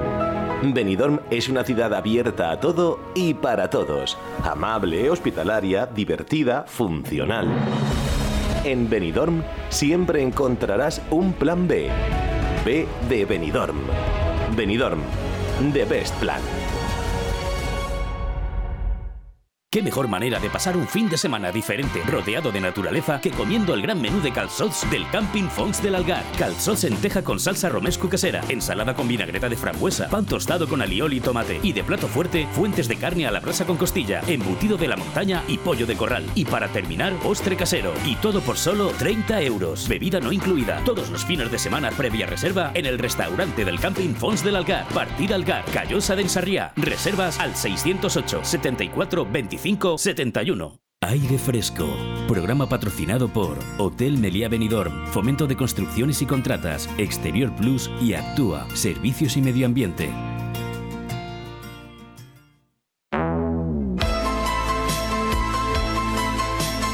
Tondi, el rincón del cine. Con Carlos Dueñas. Pues sí, con Carlos Dueñas, Tondi, El Rincón del Cine, nuestra sección de misterio y cine, conducida por él, director y presentador además de ese gran programa de radio Tondi, Todo nos da igual. Hoy con un programa muy especial, diferente, con un aroma antiguo y a la vez cercano, pero siempre lleno de intriga. En el patio de los salesianos de Horta jugábamos a los cromos. Venías de casa con un montón de ellos, juraría que los dividías en dos pilones y los ponías uno en diagonal encima del otro. Entonces el contrincante escogía la carta de uno de los pilones. Tú hacías lo mismo con sus cromos y ganaba el que tenía el del futbolista con el apellido más largo. Era mediados de los 70 y el premio era un número de cromos pactado. En mi época ganaba el que tenía D'Alessandro, portero del Salamanca, o a Muchastegui de la Real Sociedad y rogabas que no te saliera Sol, defensa del Valencia. Apostaría que se jugaba así, pero tengo un recuerdo borroso. Seguro que algún oyente podría corregirme o explicar una variación de aquel divertimento escolar.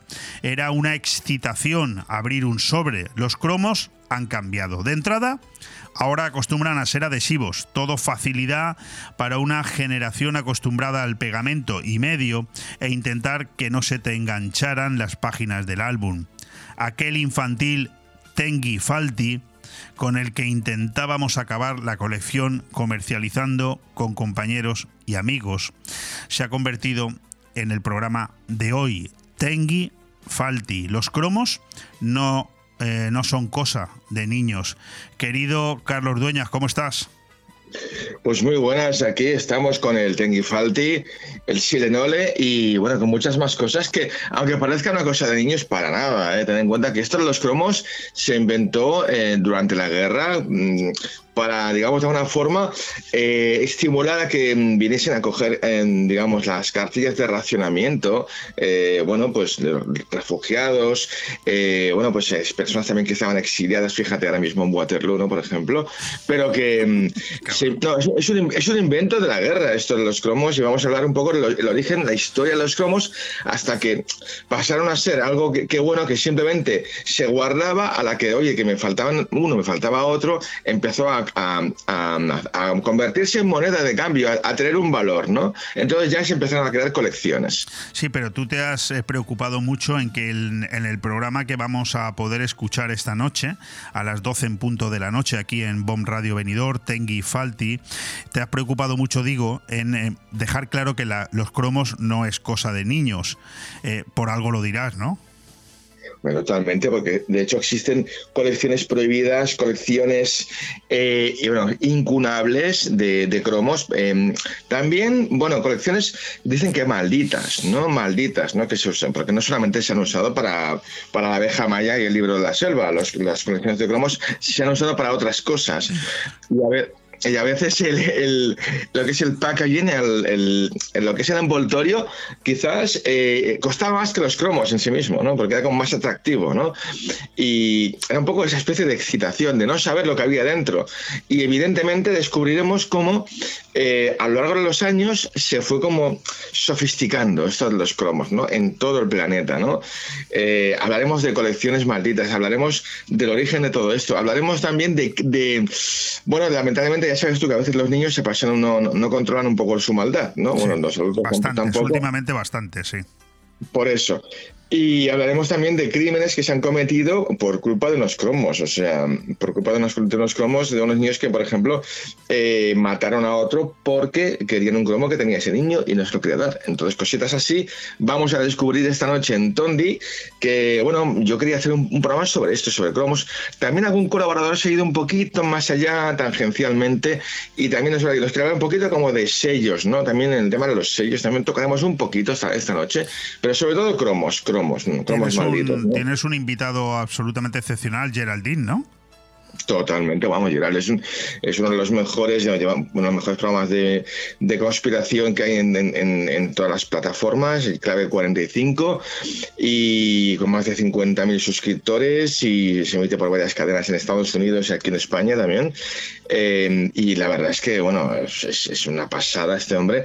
Eh, nos, nos, va a dejar abiertos vamos, casi una hora, una hora de entrevista que tengo con Gerald.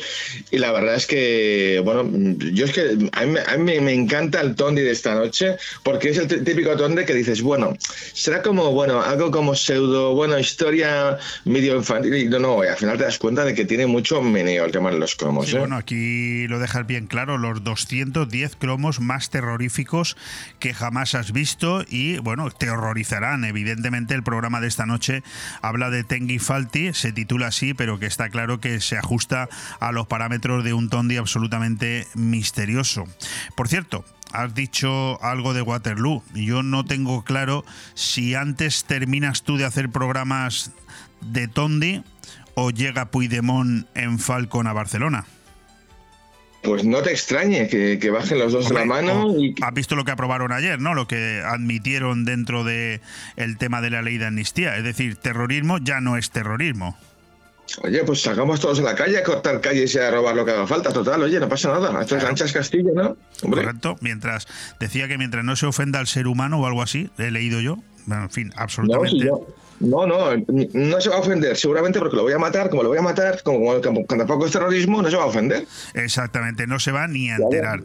Por cierto, Carlos, vamos a dar un pequeño avance de ese estreno de la semana que viene, de ese Tondi de la semana que viene, donde desde luego el titular es absolutamente sugerente. Espejos quién mira a quién, rituales, leyendas, misterios.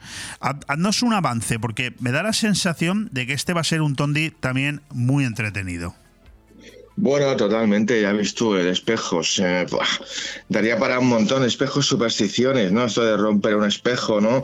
Eh, rituales, bueno, hay, cantidad de rituales, los orígenes, los espejos, maldiciones eh, con los espejos también, evidentemente, ¿no? Hablaremos de, de mm, bueno, un poquito de, las creencias, ¿no? Los magos, los dioses que han usado, como siempre, el, espejo como protección y forma de comunicación. Eh, un poco para alejar los espíritus o para atraer los espíritus. La bola de cristal no es más que un espejo redondo, ¿no? Eh, entonces, bueno, y hablaremos también de rituales y vamos a invitar a haceros un ritual también que se hace con espejos y que, y que y yo lo he hecho y te aseguro, y os aseguro tampoco hay que ser muy espiritual para esto, ¿eh? Simplemente hay que seguir unas coordenadas, os lo explico la semana que viene, para que flipemos con un espejito una vela y oscuridad, nada más. Qué bueno, qué bueno. Pues nada, esto queda para la semana que viene. Hoy tenemos otro Tondi y además todavía tenemos bastantes cosas que hablar con nuestro invitado, con nuestro Carlos Dueñas, porque tiene en previsión hablarnos de tres estrenos de cine para este fin de semana. Una película francesa, una película irlandesa y una película española. Fíjate que no hay ninguna norteamericana y me da la sensación de que las tres, en esta ocasión las tres, son tres buenas películas. Pero bueno, lo vamos a ir desgranando poquito a poquito. Empezamos por la película francesa Los Tres Mosqueteros, Milady, así se titula, una película de casi dos horas, rozando las dos horas, una película cuya, cuyo género está, es, eh, son aventuras, capa y espada. Estamos hablando de una adaptación del famoso libro de Alejandro Dumas, Los Tres Mosqueteros. Y nos dice la sinopsis que desde el Museo del Louvre al Palacio de Buckingham, pasando por las alcantarillas de París al asedio de La Rochelle, en un reino dividido por guerras religiosas y bajo la amenaza constante de la invasión británica, un grupo de hombres y mujeres empuñarán sus espadas y unirán su destino al de Francia. No sé, parece ser que aquí D'Artagnan, que no aparece, es la protagonista, de Green, ¿no? Sí, la verdad es que es una, sorpresa esta película porque mira que las pelis de mosqueteros ya llevan tiempo que no han sabido em, adaptarlas a las nuevas tecnologías, digamos, los gustos ¿no? del público. Y sin embargo, esta, pues la verdad es que ha arrasado en Francia, ha estado nominada a seis premios. Está nominada a seis premios César de la Academia Francesa. Y la verdad, yo alucino. Mm, me encanta esta película, pues no, no daban duro por ella, sinceramente. Y bueno, es un, es un poco una renovación del género de, de mosqueteros, ¿vale? Eh, con eso de Milady, evidentemente, porque ya pues lo, han eh, convertido, lo de D'Artagnan, a mujer, ¿no? Exacto, exacto, ¿no? Eh, y bueno, la verdad es que está muy bien, una peli muy bien rodada. Eh, bueno, es ah, novela de Alejandro Dumas, ¿no? Los tres mosqueteros, D'Artagnan al ataque, vamos, ¿qué más quieres? Sí, bueno, y con Eva Green, con Vincent Castle, hay gente ahí importante. Luego, el siguiente título que nos propone Carlos Dueñas para este fin de semana me ha sorprendido que fuera una película irlandesa, viendo los principales eh, protagonistas que son Emma Stone, Mark Ruffalo o el propio William Dafoe. Estamos hablando de una película titulada Pobres Criaturas, una película especialmente larga, casi las eh, dos horas y media, del género fantástico, también algo de romance, ciencia ficción, comedia. Lo tiene un poco todo, ese realismo mágico. Hablamos de Bella Baxter, que es una joven revivida por el brillante y poco ortodoxo científico Dr. Goldwyn Baxter. Bajo la protección de Baxter, Bella está ansiosa por aprender, hambrienta de la mundanidad que le falta. Bella se escapa con Duncan Bederboon, un sofisticado y perverso abogado, en una aventura vertiginosa a través de los continentes. Dinos algo más, danos un avance. ¿Qué es esta película? ¿Qué vamos a ver? Bueno, Pobres Criaturas es, digamos, una de las mejores películas que va, que vamos, si no fuese por Oppenheimer sería la película que arrasará en los Oscars este año, pero va, a arrasar Oppenheimer, ¿no? Eso está claro. Pero que Poor, esta Poor Things, la película de Yorgos Lantinos, director griego, eh, es brutal. Es una versión femenina, digamos, de Frankenstein, ¿no? Sería un poco una versión de Frankenstein, ¿no? Encubierta, ¿no? en otra historia. Ha ganado el León de Oro en Venecia. Emma Stone, sinceramente, creo que va a ganar el Oscar a la mejor actriz este año, me parece. Mm, yo creo, que, yo creo que lo va a ganar. La verdad, lamentablemente, mm, me gustaría que lo, ganase Lily Glauston por la, la de mm, Martin Scorsese. Asesinos de la Luna Llena, pero creo que Emma Stone está increíble en esta película, la verdad, alucinante, visualmente alucinante esta película también. yo creo que es una de las mejores películas del año, de las cinco mejores segura, Poor Things, no la perdáis. Déjame que te haga un, añadido no personal no yo me alegro muchísimo de que Oppenheimer quede muy por encima de Barbie. Lo siento lo, lo digo como lo veo. Yo Barbie no la he visto pero Oppenheimer me pareció un, un peliculón. No sé si tú estás de acuerdo en esto pero yo me alegro a ver, yo te digo, Oppenheimer es la mejor película del año. Mm, punto. ya está. No hay más. No es, opinión. O sea, perdona, no es, no, es una. Es, así. Es lo que hay, ¿no? Es, Christopher Nolan y ya se merece que gane todo Christopher Nolan. Pero te digo una cosa: la película más audaz y atrevida Mm, del año es Barbie, sin lugar a duda. Mm, por mucho de que hay mucha gente que yo sé, yo entiendo que hay mucha gente que le diría para atrás. No la he visto, Carlos, no la he visto, no puedo opinar. La, peli ¿eh? más, valiente es una película tan arriesgada que podría haberse cargado la, carrera de dos estrellas como Margot Robbie, Ryan Gosling. Está todo el rato rozando rozando el ridículo, rozando el ridículo, pero, lo hace tan bien y entra tan bien al juego, la película, que al final te acabas enamorando de todo, la estética te da, te da igual todo, que sean muñecos, te importa un pepino, es brutal, bonita y encima con una trama, una media hora final, hasta súper, pero, pero em, emocionante y conmovedora, ¿eh? sinceramente. Barbie, para mí es la peli más arriesgada, pues sencillamente porque podría haber, quedado como tantas superproducciones eh, ridículas y haberse, haberse cargado la carrera de Ryan Gosling por hacer el ridículo de, de Ken o, de Margot Robbie, que no tenía necesidad y fue la productora. Y me parece increíble. Y América Ferrara, que está nominada a los Oscars, ojito, que le puede, puede quitar el Oscar a última hora a David Johnson, la gran favorita. Bueno, pues a mí me encanta tenerte a ti aquí de colaborador, porque precisamente este tipo de comentarios son los que, bueno, pues eh, callan bocas y, abren oportunidades. efectivamente, en cuanto tenga oportunidad, veré la, veré la película simple y llanamente por todo lo que acabas de decir. Llega otra vez a los cines ahora, se estrena otra vez este viernes. Ah, pues mira, fantástico. Barbie y Oppenheimer, las dos que están más nominadas a los Oscars. Fantástico. Yo Oppenheimer ya la vi, me pareció una, una muy buena película. La última película que nos eh, recomienda Carlos Dueñas para este fin de semana, para este viernes, un estreno español, Un mal día, lo tiene cualquiera. Yo no sé, me atrevo a decir que aquí lo más sorprendente para mí al fin es la dirección, es de Eva H. Y por lo tanto, bueno, pues eso me ha, me ha llamado la atención. Insisto, una película española, una comedia que tiene también algo que ver con el cómic, que cuenta la historia de Sonia, que es una mujer responsable, ordenada y con el sentido de la norma muy integrada. Sin embargo, en una sola noche, esta controladora de manual se verá obligada a hacer todo aquello que no se ha atrevido a hacer en 36 años. Eh, ¿Qué te ha parecido esta película, Carlos? Bueno, a ver, no es la quinta maravilla del mundo, ni mucho menos. Es una especie de After, Hours, una película mm, eh, también de Martin Scorsese ochentera, en la que bueno, todo pasa casi a tiempo real, en una sola noche. Eh, me encanta, está bien hecha, está bien, no está mal. bueno, es curioso que la dirija Eva H que se haya ido por estos derroteros ahora a hacer cine. Eh, no está mal dirigida, te diré. Me parece una peli simpática y como opción española para esta semana me parece perfecta. ¿no? Además, el título también, pues yo qué sé, yo creo que, oye, que, cualquier, día, cualquier día nos podemos levantar, uno de nosotros tener un mal día y declarar una independencia o, parar un aeropuerto, eh, joder la vida a 6 millones de catalanes. Y un mal día lo tiene cualquiera. Total, luego, si, luego te van a perdonar, ¿qué más da? Tienes toda la razón. Oye, Carlos, yo quería aprovechar un par de minutos que nos quedan para hablar de Bayona y de Berger, que bueno, van camino al Oscar con la Sociedad de la Nieve, que competirá con Yo Capitán, Perfect Days, La Zona de Interés y Sala de Profesores en el apartado de película internacional, y con Robot Dreams, que aspira a mejor cinta de animación. ¿Qué opinión te merece a ti todo esto como director de cine? Pues muy, me, alegra mucho, contento y aparte previsible, era muy previsible que Bayona con toda la fuerza de Netflix estuviese ahí en la, en la terna final de los Oscars. Dudo mucho que se lo lleve porque va a ganar, creo yo, la zona de interés.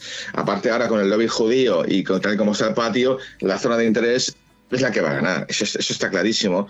Em, Pablo Berger, eh, maravilloso director, el Blancanieves, Torremolinos 73, también se merece estar en los Oscars. No creo que lo gane tampoco.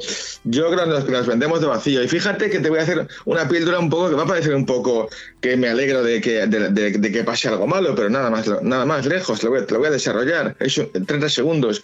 Almodóvar optaba a estar a los Oscars por un cortometraje que hizo este verano y no está nominado, cosa que me alegro.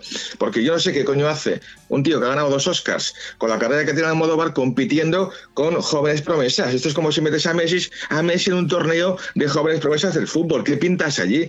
O sea, ¿por, qué, te, ¿por qué te.? Es que me pareció ridículo. Ah, y, me, y, me, alegro de, me alegro de que no haya estado nominado al Almodóvar porque, tío, eh, no, puedes competir con gente chavales que están empezando con sus cortos, que cuesta mucho, y de repente los cuatro, el quinto sea Almodóvar, por favor, hombre. Me parece estupenda la apreciación que haces y te felicito por ello.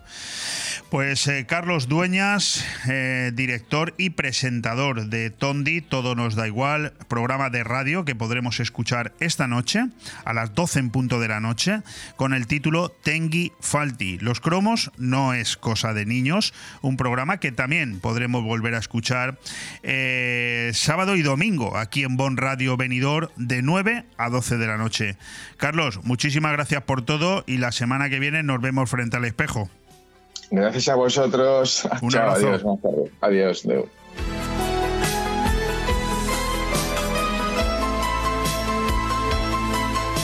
Bon Radio. Nos gusta que te guste. Racer, reformas y servicios integrales. Realizamos todo tipo de obra y reforma, ya sea pequeña o integral para tu vivienda o local. En Racer instalamos y reparamos aire acondicionado, calefacción y mucho más. Y para completar, servicio de mantenimiento de piscinas y jardinería. Te asesoramos con total garantía en todos nuestros servicios y trabajos. Infórmate en el 609 48 85 19 o en racerintegral.com. Racer, garantía de eficacia y servicio prepárate para vivir el trail más esperado. Disfruta de la nueva edición del Trail Monteponoich en Polot de la Marina el 28 de enero. Una emocionante experiencia de trail running en uno de los entornos más impresionantes con tres categorías distintas: Midja Marató, Sprint Trail y Senderista. Inscripciones en mychip.es. Organiza Concejalía de Deportes del Ayuntamiento de Polot de la Marina y Club Ciclista Polot. 2 por 1 en audífonos. ¿Qué? ¡Dos por uno en audífonos! ¿Qué? ¡Dos por uno en audífonos! ¿Qué? Ahora, en Specsavers Audiología, llévese 2 por 1 en audífonos. Se lo podemos decir más claro, pero no más alto con los nuevos audífonos de Specsavers Benidorm. Specsavers Audiología. Estamos en calle Gambo 2, Benidorm. En Blue Espacio Gourmet by Chocolates Marcos Tonda y Heretat de Soler, en este otoño regalo seguro en tus compras. En Blue Gourmet, en la calle Alameda 27 de Benidorm, encontrarás todas las gamas de productos Marcos Tonda y Heretat de Soler. Panetones Juan Fran Asensio, los aceites más acreditados, vinos de Alicante y Valencia, turrones de Gijona y Alicante, licores de Alicante, nísperos y mermeladas de Callosa. Un espacio para todos los productos de nuestra tierra en Blue by Marcos Tonda y Heretat de Soler. Chocolates, dulces y turrones este otoño con regalo seguro en tus compras. Vive el comercio de tu ciudad, el programa que sirve de escaparate para oír y ser oído. Asociaciones y empresarios de todos los sectores tienen aquí la ventana para contar sus éxitos y exponer sus dudas. Vive el comercio de tu ciudad, un espacio patrocinado por la Concejalía de Comercio del Ayuntamiento de Benidorm, las asociaciones AICO y Abreca, Bodegas Bocopa y Chocolates Marcos Tonda, cada miércoles de una y media a 2 de la tarde y en redifusión de 10 y media a 11 de la noche. Si hay un comerciante en la Marina Baja que se merece nuestro más sentido homenaje, ese es Jerónimo Moncho Pinet. El gran Pinet, ayer fue enterrado. Nacido en Benidorm, fundó en 1974 junto a su mujer Anita el famoso restaurante Casa Pinet, santuario del nacionalismo valenciano de izquierdas, que cerró sus puertas apenas unas semanas antes de su fallecimiento, ya en la vecina localidad de Alcalalí y gestionado por su hijo Noni. Su tío abuelo, el de Pinet, fue el último gran bandolero social valenciano. Jerónimo Moncho Pascual Pinet, nacido en Benidorm en 1937, formaba parte de una saga de inconformistas y revolucionarios, republicano hasta la médula, convirtió su negocio Casa Pinet en un santuario del nacionalismo valenciano de izquierdas, levantó este conocido restaurante cuando el franquismo daba sus últimos coletazos en Tárvena, una pequeña localidad de la Marina Baixa donde tenía raíces familiares. Pinet ha fallecido a los 86 años de edad y apenas un mes después, insistimos, de cerrar las puertas del restaurante que fue su vida. Ayer fue enterrado con una maravillosa misa en el tanatorio de Villajoyosa donde la dulzaina sonó en su despedida. Vaya desde aquí nuestro, nuestro abrazo y nuestro recuerdo al gran Pinet.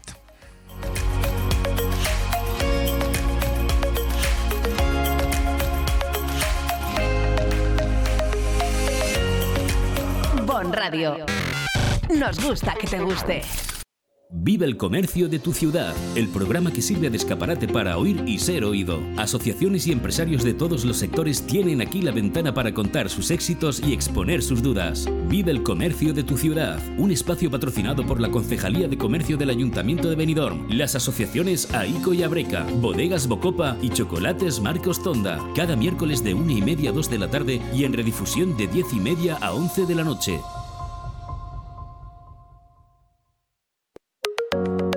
Vamos por fin con esas estrategias comerciales para conseguir clientes nuevos y aumentar las ventas. De hecho, estamos en Vive el comercio de tu ciudad. En cualquier momento de la vida de un negocio, ya sea en sus comienzos, cuando necesita revitalizarse o porque quiera crecer, resulta crucial conseguir nuevos clientes. Después de la captación de clientes potenciales, tendremos que pensar en convertirlos en compradores, aumentar su frecuencia de compra o el gasto medio, fidelizarlos. Pero el objetivo principal de cualquier negocio es atraer y retener clientes. Un flujo constante de nuevos clientes permite hacer crecer el negocio y los fieles hacen que el negocio se consolide. Por tanto, lo primero que necesitamos es tráfico, visitas en la tienda física o clientes online, ya que hay una correlación positiva entre el número de visitantes y la cifra de ventas. A más visitas, más ventas. Ante la apertura de un nuevo negocio, cuando aún no tenemos clientes, a menudo nos centramos más en vender que en buscarlos, pensando que no podemos hacer mucho para atraerlos, sobre todo en los establecimientos físicos. Pero pero sin clientes no hay ventas. De manera que el primer objetivo antes de vender es atraerlos, saber cómo presentarnos ante ellos y convencerlos para que nos den una oportunidad. Nuestro mejor aliado será comprender profundamente a nuestro cliente objetivo, sus necesidades, deseos y motivaciones. Por otro lado, conseguir clientes cuando las ventas bajan es una de las mayores preocupaciones de cualquier minorista. Si bien es inevitable que las ventas caigan puntualmente en determinadas situaciones que están fuera de nuestro control, como que haya obras en la acera, mal tiempo o se trate de un descenso estacional natural en las ventas, debemos estar atentos para que estas circunstancias no se prolonguen demasiado, probar nuevas estrategias constantemente, aprender cuáles son las técnicas que resultan más eficaces en cada caso y saber cómo curar un negocio para atraer clientes cuando la caída en las ventas se prolonga. Aquí vamos a mostrarte las mejores acciones comerciales que puedes implementar para llevar clientes a tu establecimiento y conseguir que más gente visite tu negocio, ya sea a pie de calle o digital, pero como ya tenemos aquí un, comerciante de lujo para contarnos esto y mucho más, seguiremos con este artículo la semana que viene. Bon Radio. Nos gusta que te guste. quiere decir cultiva bien.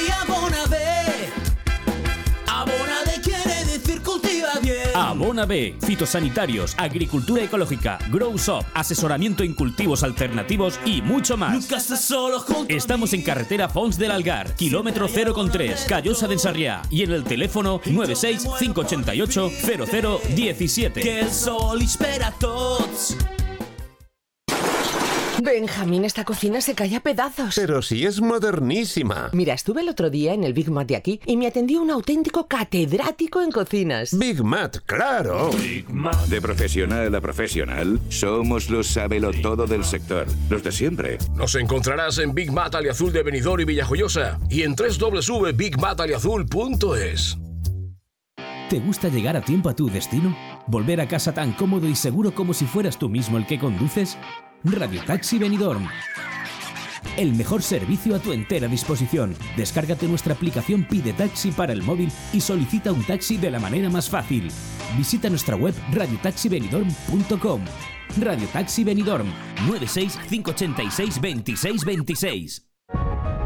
En Benidorm, los planes no tienen fin, nunca se acaban. Benidorm es una ciudad abierta a todo y para todos. Amable, hospitalaria, divertida, funcional.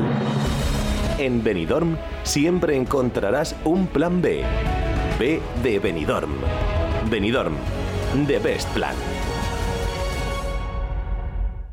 Aire Fresco, programa patrocinado por Hotel Meliá Benidorm, Fomento de Construcciones y Contratas, Exterior Plus y Actúa, Servicios y Medio Ambiente.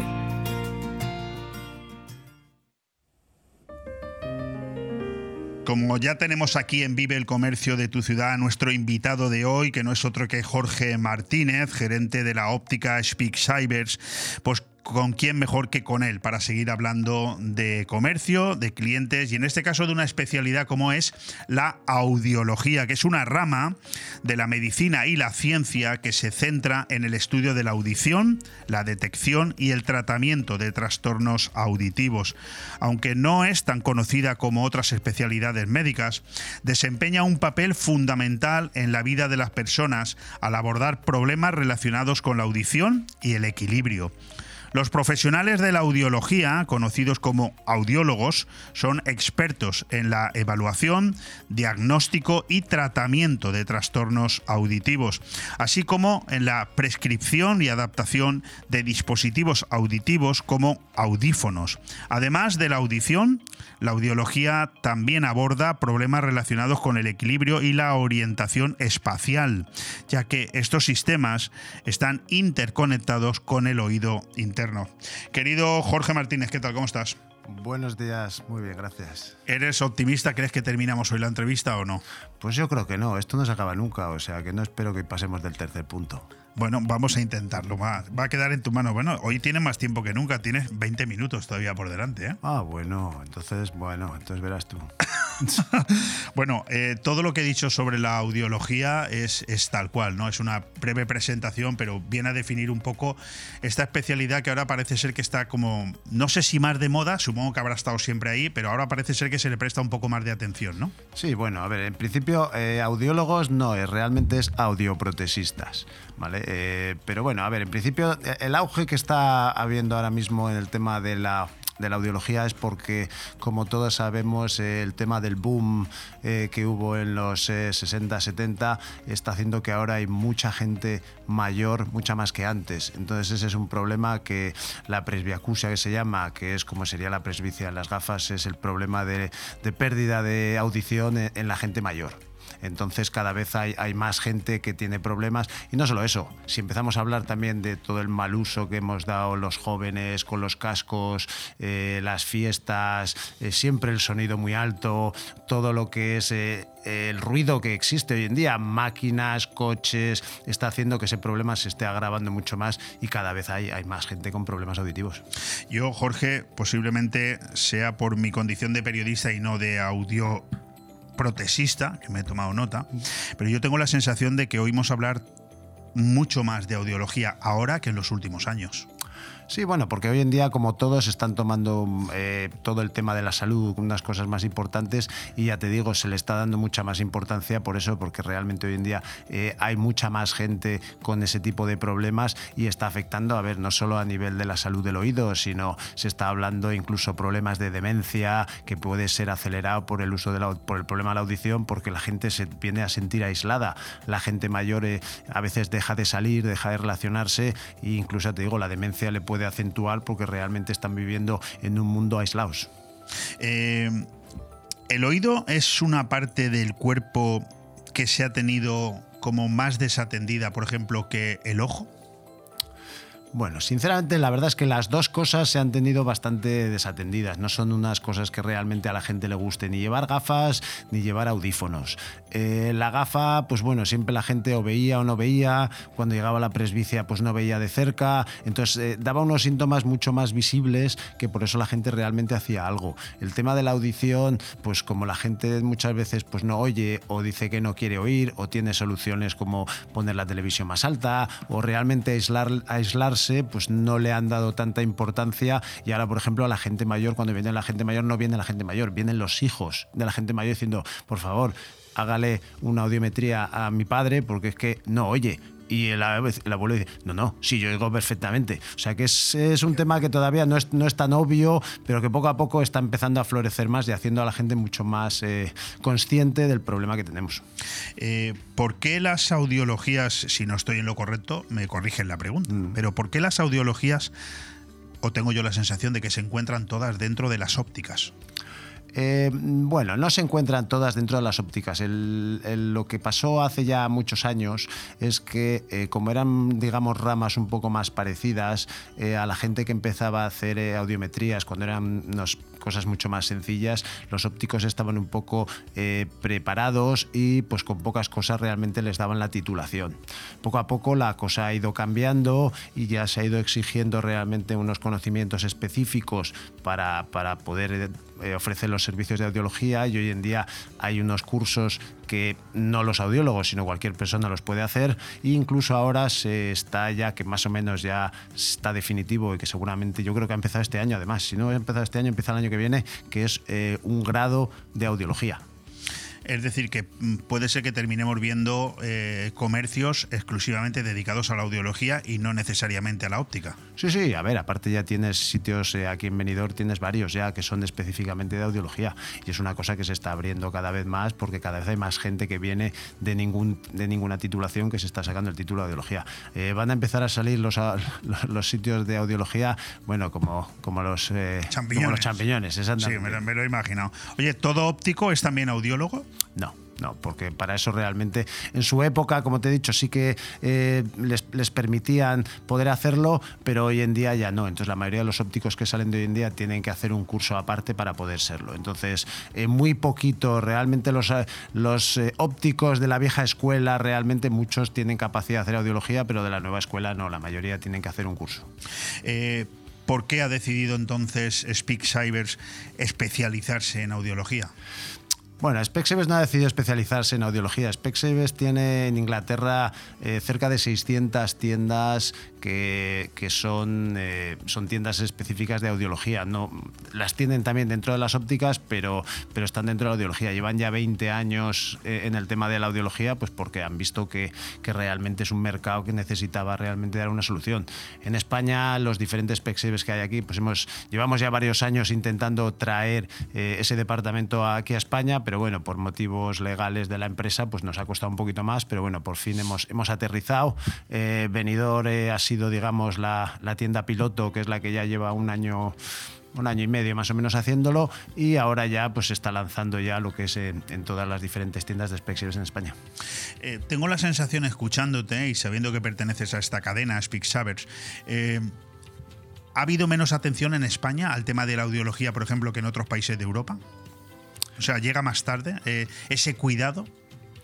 Bueno, llegar, esa preocupación? Llegar más tarde es más que nada, por, a ver, por ejemplo, yo te puedo decir el tema de la óptica en Inglaterra, por ejemplo, la gente siempre ha sido mucho más seria, siempre le da mucha más importancia, A eso me refiero. la gente ha ido a las revisiones, entonces el, te- el tema de la, de la salud visual siempre, visual y, y la salud en general, eh, en países como Inglaterra siempre ha sido mucho más cuidada. Aquí siempre pues lo hemos ido un poco dejando todo eh, siempre hasta el final, hasta que no nos ha quedado otro remedio. Entonces no, no le damos, aquí en España el tener un iPhone es más importante que ir al médico a que te haga una buena revisión para asegurarte que tu salud es buena.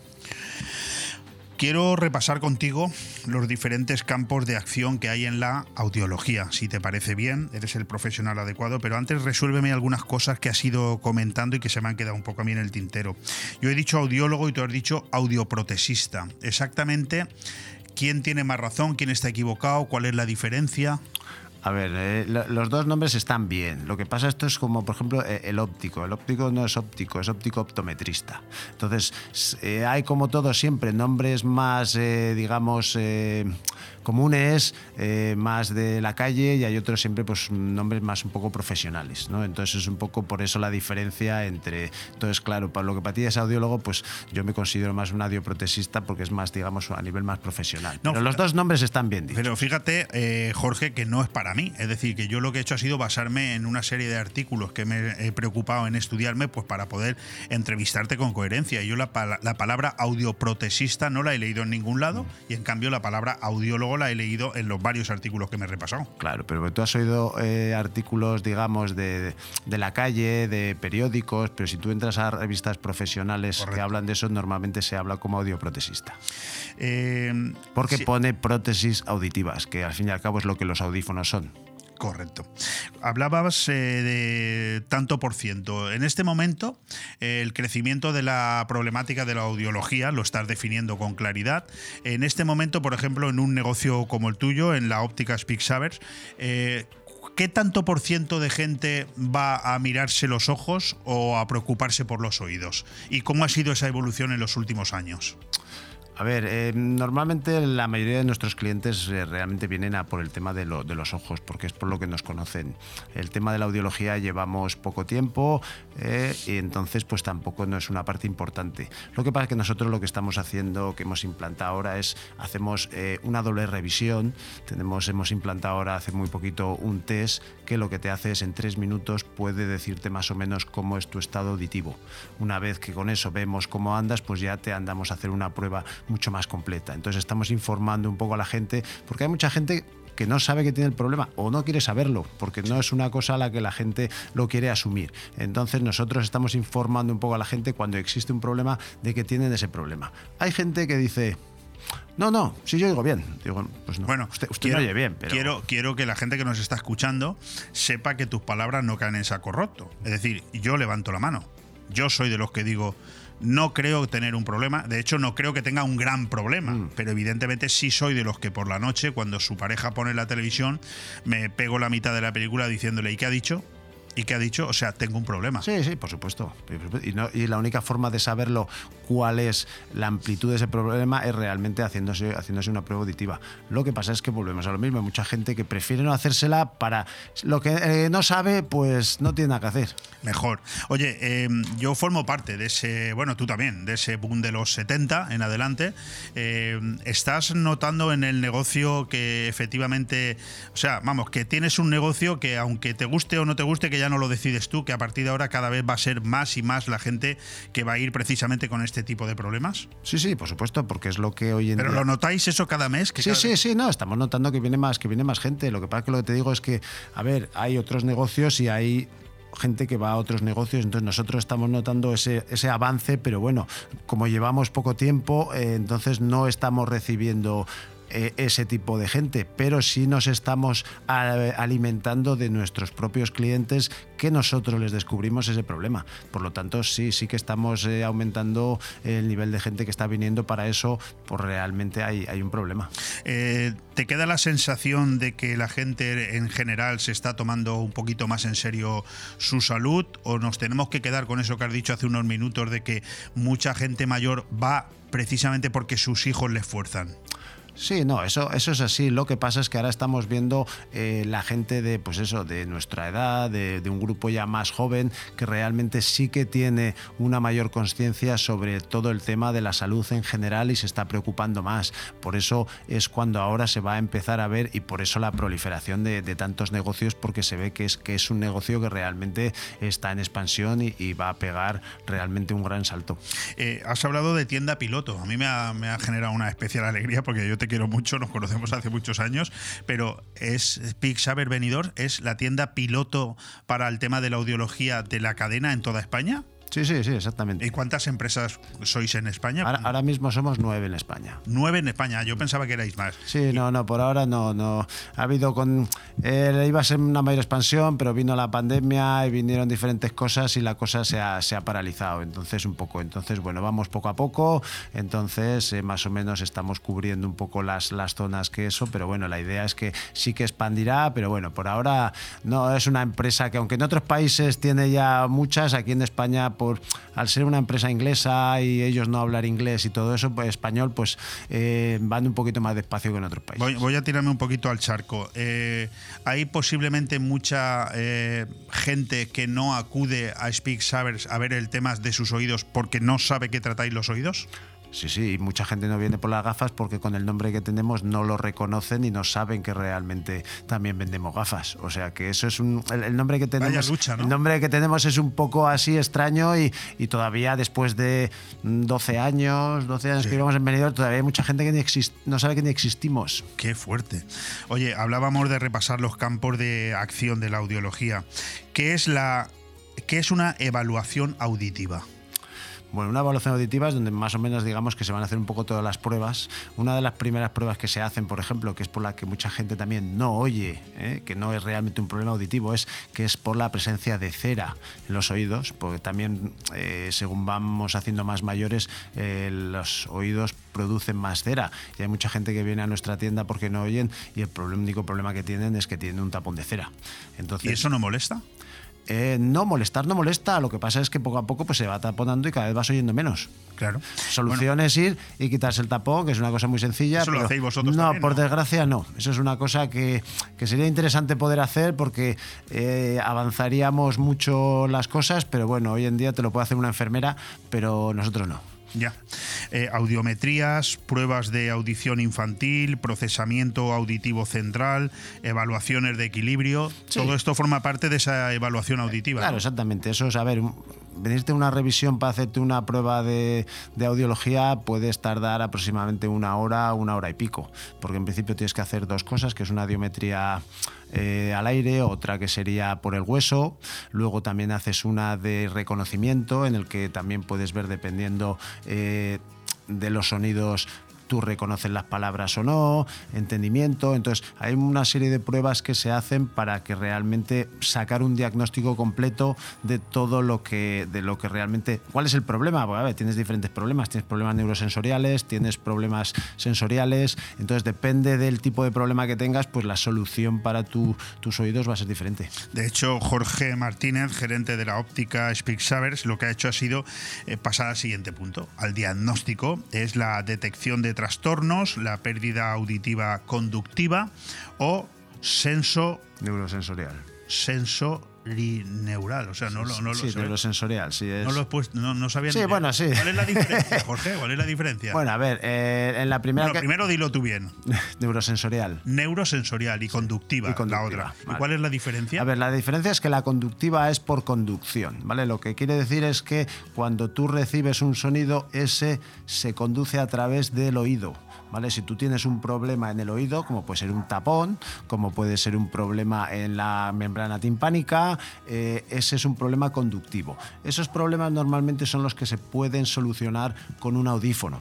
¿Vale? Porque eso realmente el audífono lo que es es eh, un aparato que lo que va a hacer es va a amplificar el sonido que entra a tu oído y que tú no y que no está entrando por los problemas que tú tengas dentro de tu oído. Y luego está el neurosensorial que ya es un problema más interior en el que ya están eh, están más eh, afectados lo que es el, el- el- el- esto de cork, eh, los eh, vestibulares. Entonces, eso ya son ya problemas más profundos y ahí no te ayudaría un, un audífono, sino que ya te tendrías que poner un implante coclear donde la- el sonido pasa desde realmente de fuera y te entra directamente a la parte interna, a lo que es el oído interno. Me encanta porque pasas de un segmento al otro sin que yo te autorice, pero tú lo haces porque eres un fenómeno. Ah, ¿eh? Esto, esto, esto es una, Claro, todo va no, todo es que seguido, todo seguido. Tú has estado hablando ya de la rehabilitación auditiva, lo que son los audífonos, los implantes cocleares, la terapia auditiva, ¿verdad? Me ha llamado la atención. ¿Qué es esto del implante coclear? Ya te digo, el implante coclear es, es un aparato que realmente lo que hace es pasar el. Es, pasa de los puntos del oído, porque realmente no es que tu oído, por ejemplo, pues tú puedes tener un oído en el que eh, lo tienes bloqueado de forma que tu canal eh, auditivo, por ejemplo, es muy pequeño o no se ha formado. Entonces no hay forma de que tú puedas hacer que ese sonido entre dentro del oído. Entonces lo que estás haciendo es, a través de un aparato que se pone en la cabeza, que habéis visto muchas veces, Sí, que lleva como una- un circulito, ¿vale? Eso lo que hace es conecta con el oído interno para que de esa forma pase del oído interno y llegue hasta el cerebro para pasar toda la información del sonido. Nos queda el cuarto punto, que es la prevención, educación sobre exposición al ruido, estrategias para proteger la audición, protectores en entornos ruidosos, es decir, la prevención creo que entiendo que es fundamental, ¿no? Y el diagnóstico incluso temprano, ¿no? Sí, claro, a ver, yo realmente hoy en día eh, invito a todo el mundo a que realmente incluso gente de 20, 30 años, que se haga una prueba auditiva porque se ha demostrado en diferentes estudios, yo el que hice un estudio de, de final de carrera fue un poco cómo afectaba a la gente joven y a la gente con, con 20 años que ya realmente empiezan a perder las frecuencias de 8000, de 7000, poco a poco las están perdiendo por eh, el uso de los cascos que se están poniendo realmente dentro del oído, lo que estás haciendo estás amplificando y estás eh, destrozando lo que es tu oído. Hoy en día, por ejemplo, hay unos aparatos que los hemos eh, traído nosotros eh, y que somos eh, pioneros en Benidorm, por lo menos, a ver, se pueden comprar en muchos sitios, pero aquí en Benidorm somos los únicos que los tenemos, que son unos auriculares de conducción ósea, que lo que haces es te lo pones fuera del oído, ¿vale? Qué bueno. Y lo que haces, puedes escuchar la música igual de bien que con unos cascos dentro. A diferencia que no te está dañando el oído y al mismo tiempo yo puedo estar escuchando música, puedo estar hablando por teléfono y al mismo tiempo te estoy escuchando lo que me estás diciendo a mí. Fantástico. No tenemos tiempo para más. Estamos hablando con Jorge Martínez, un lujo, gerente de la óptica, también de la audiología Speaksivers en la calle Gambo en Benidorm. ¿Para qué sirve la audiología? Mejora de la calidad de vida, detección temprana de problemas auditivos, prevención de daños auditivos, investigación y desarrollo, apoyo emocional. Para todo eso sirve la audiología. No sé si me he dejado algo en el tintero, Jorge. No, no, es bastante completo, pero sí es una parte muy importante aunque no nos demos cuenta. Pues con eso, con esa información nos quedamos, Jorge. Eh, por lo demás, eh, feliz con el año 2023. Sí, la verdad es que no, no está mal, pero bueno, siempre queremos más. Por lo tanto, el 24 va a ser impresionante. Bueno, la, la- la verdad es que estamos hablando con un fuera de serie, eso ya lo digo yo a nivel personal, es un tipo luchador, trabajador, lo conozco hace muchos años. Jorge, gracias por haber venido, ¿verdad? Siempre un placer estar aquí contigo. Y ahora, pues nada, voy a aprovechar los 30 segundos que me quedan simplemente para agradecer al vicario, al padre Juan Bautista Samper haber venido aquí a Bomb Radio. También el tiempo que nos ha dedicado Carlos Botella con los calzots ya listos desde el Camping Fons del Algar el fin de semana que te apetezca. A nuestro director de cine favorito, Carlos Dueñas, que nos ha hablado de su programa de radio, Tondi, todo nos da igual para esta noche a partir de las 12. Y ahora aquí, en Vive el Comercio de tu ciudad con nuestro invitado especial, Jorge Martínez, gerente de la óptica Speaksivers. Hasta mañana.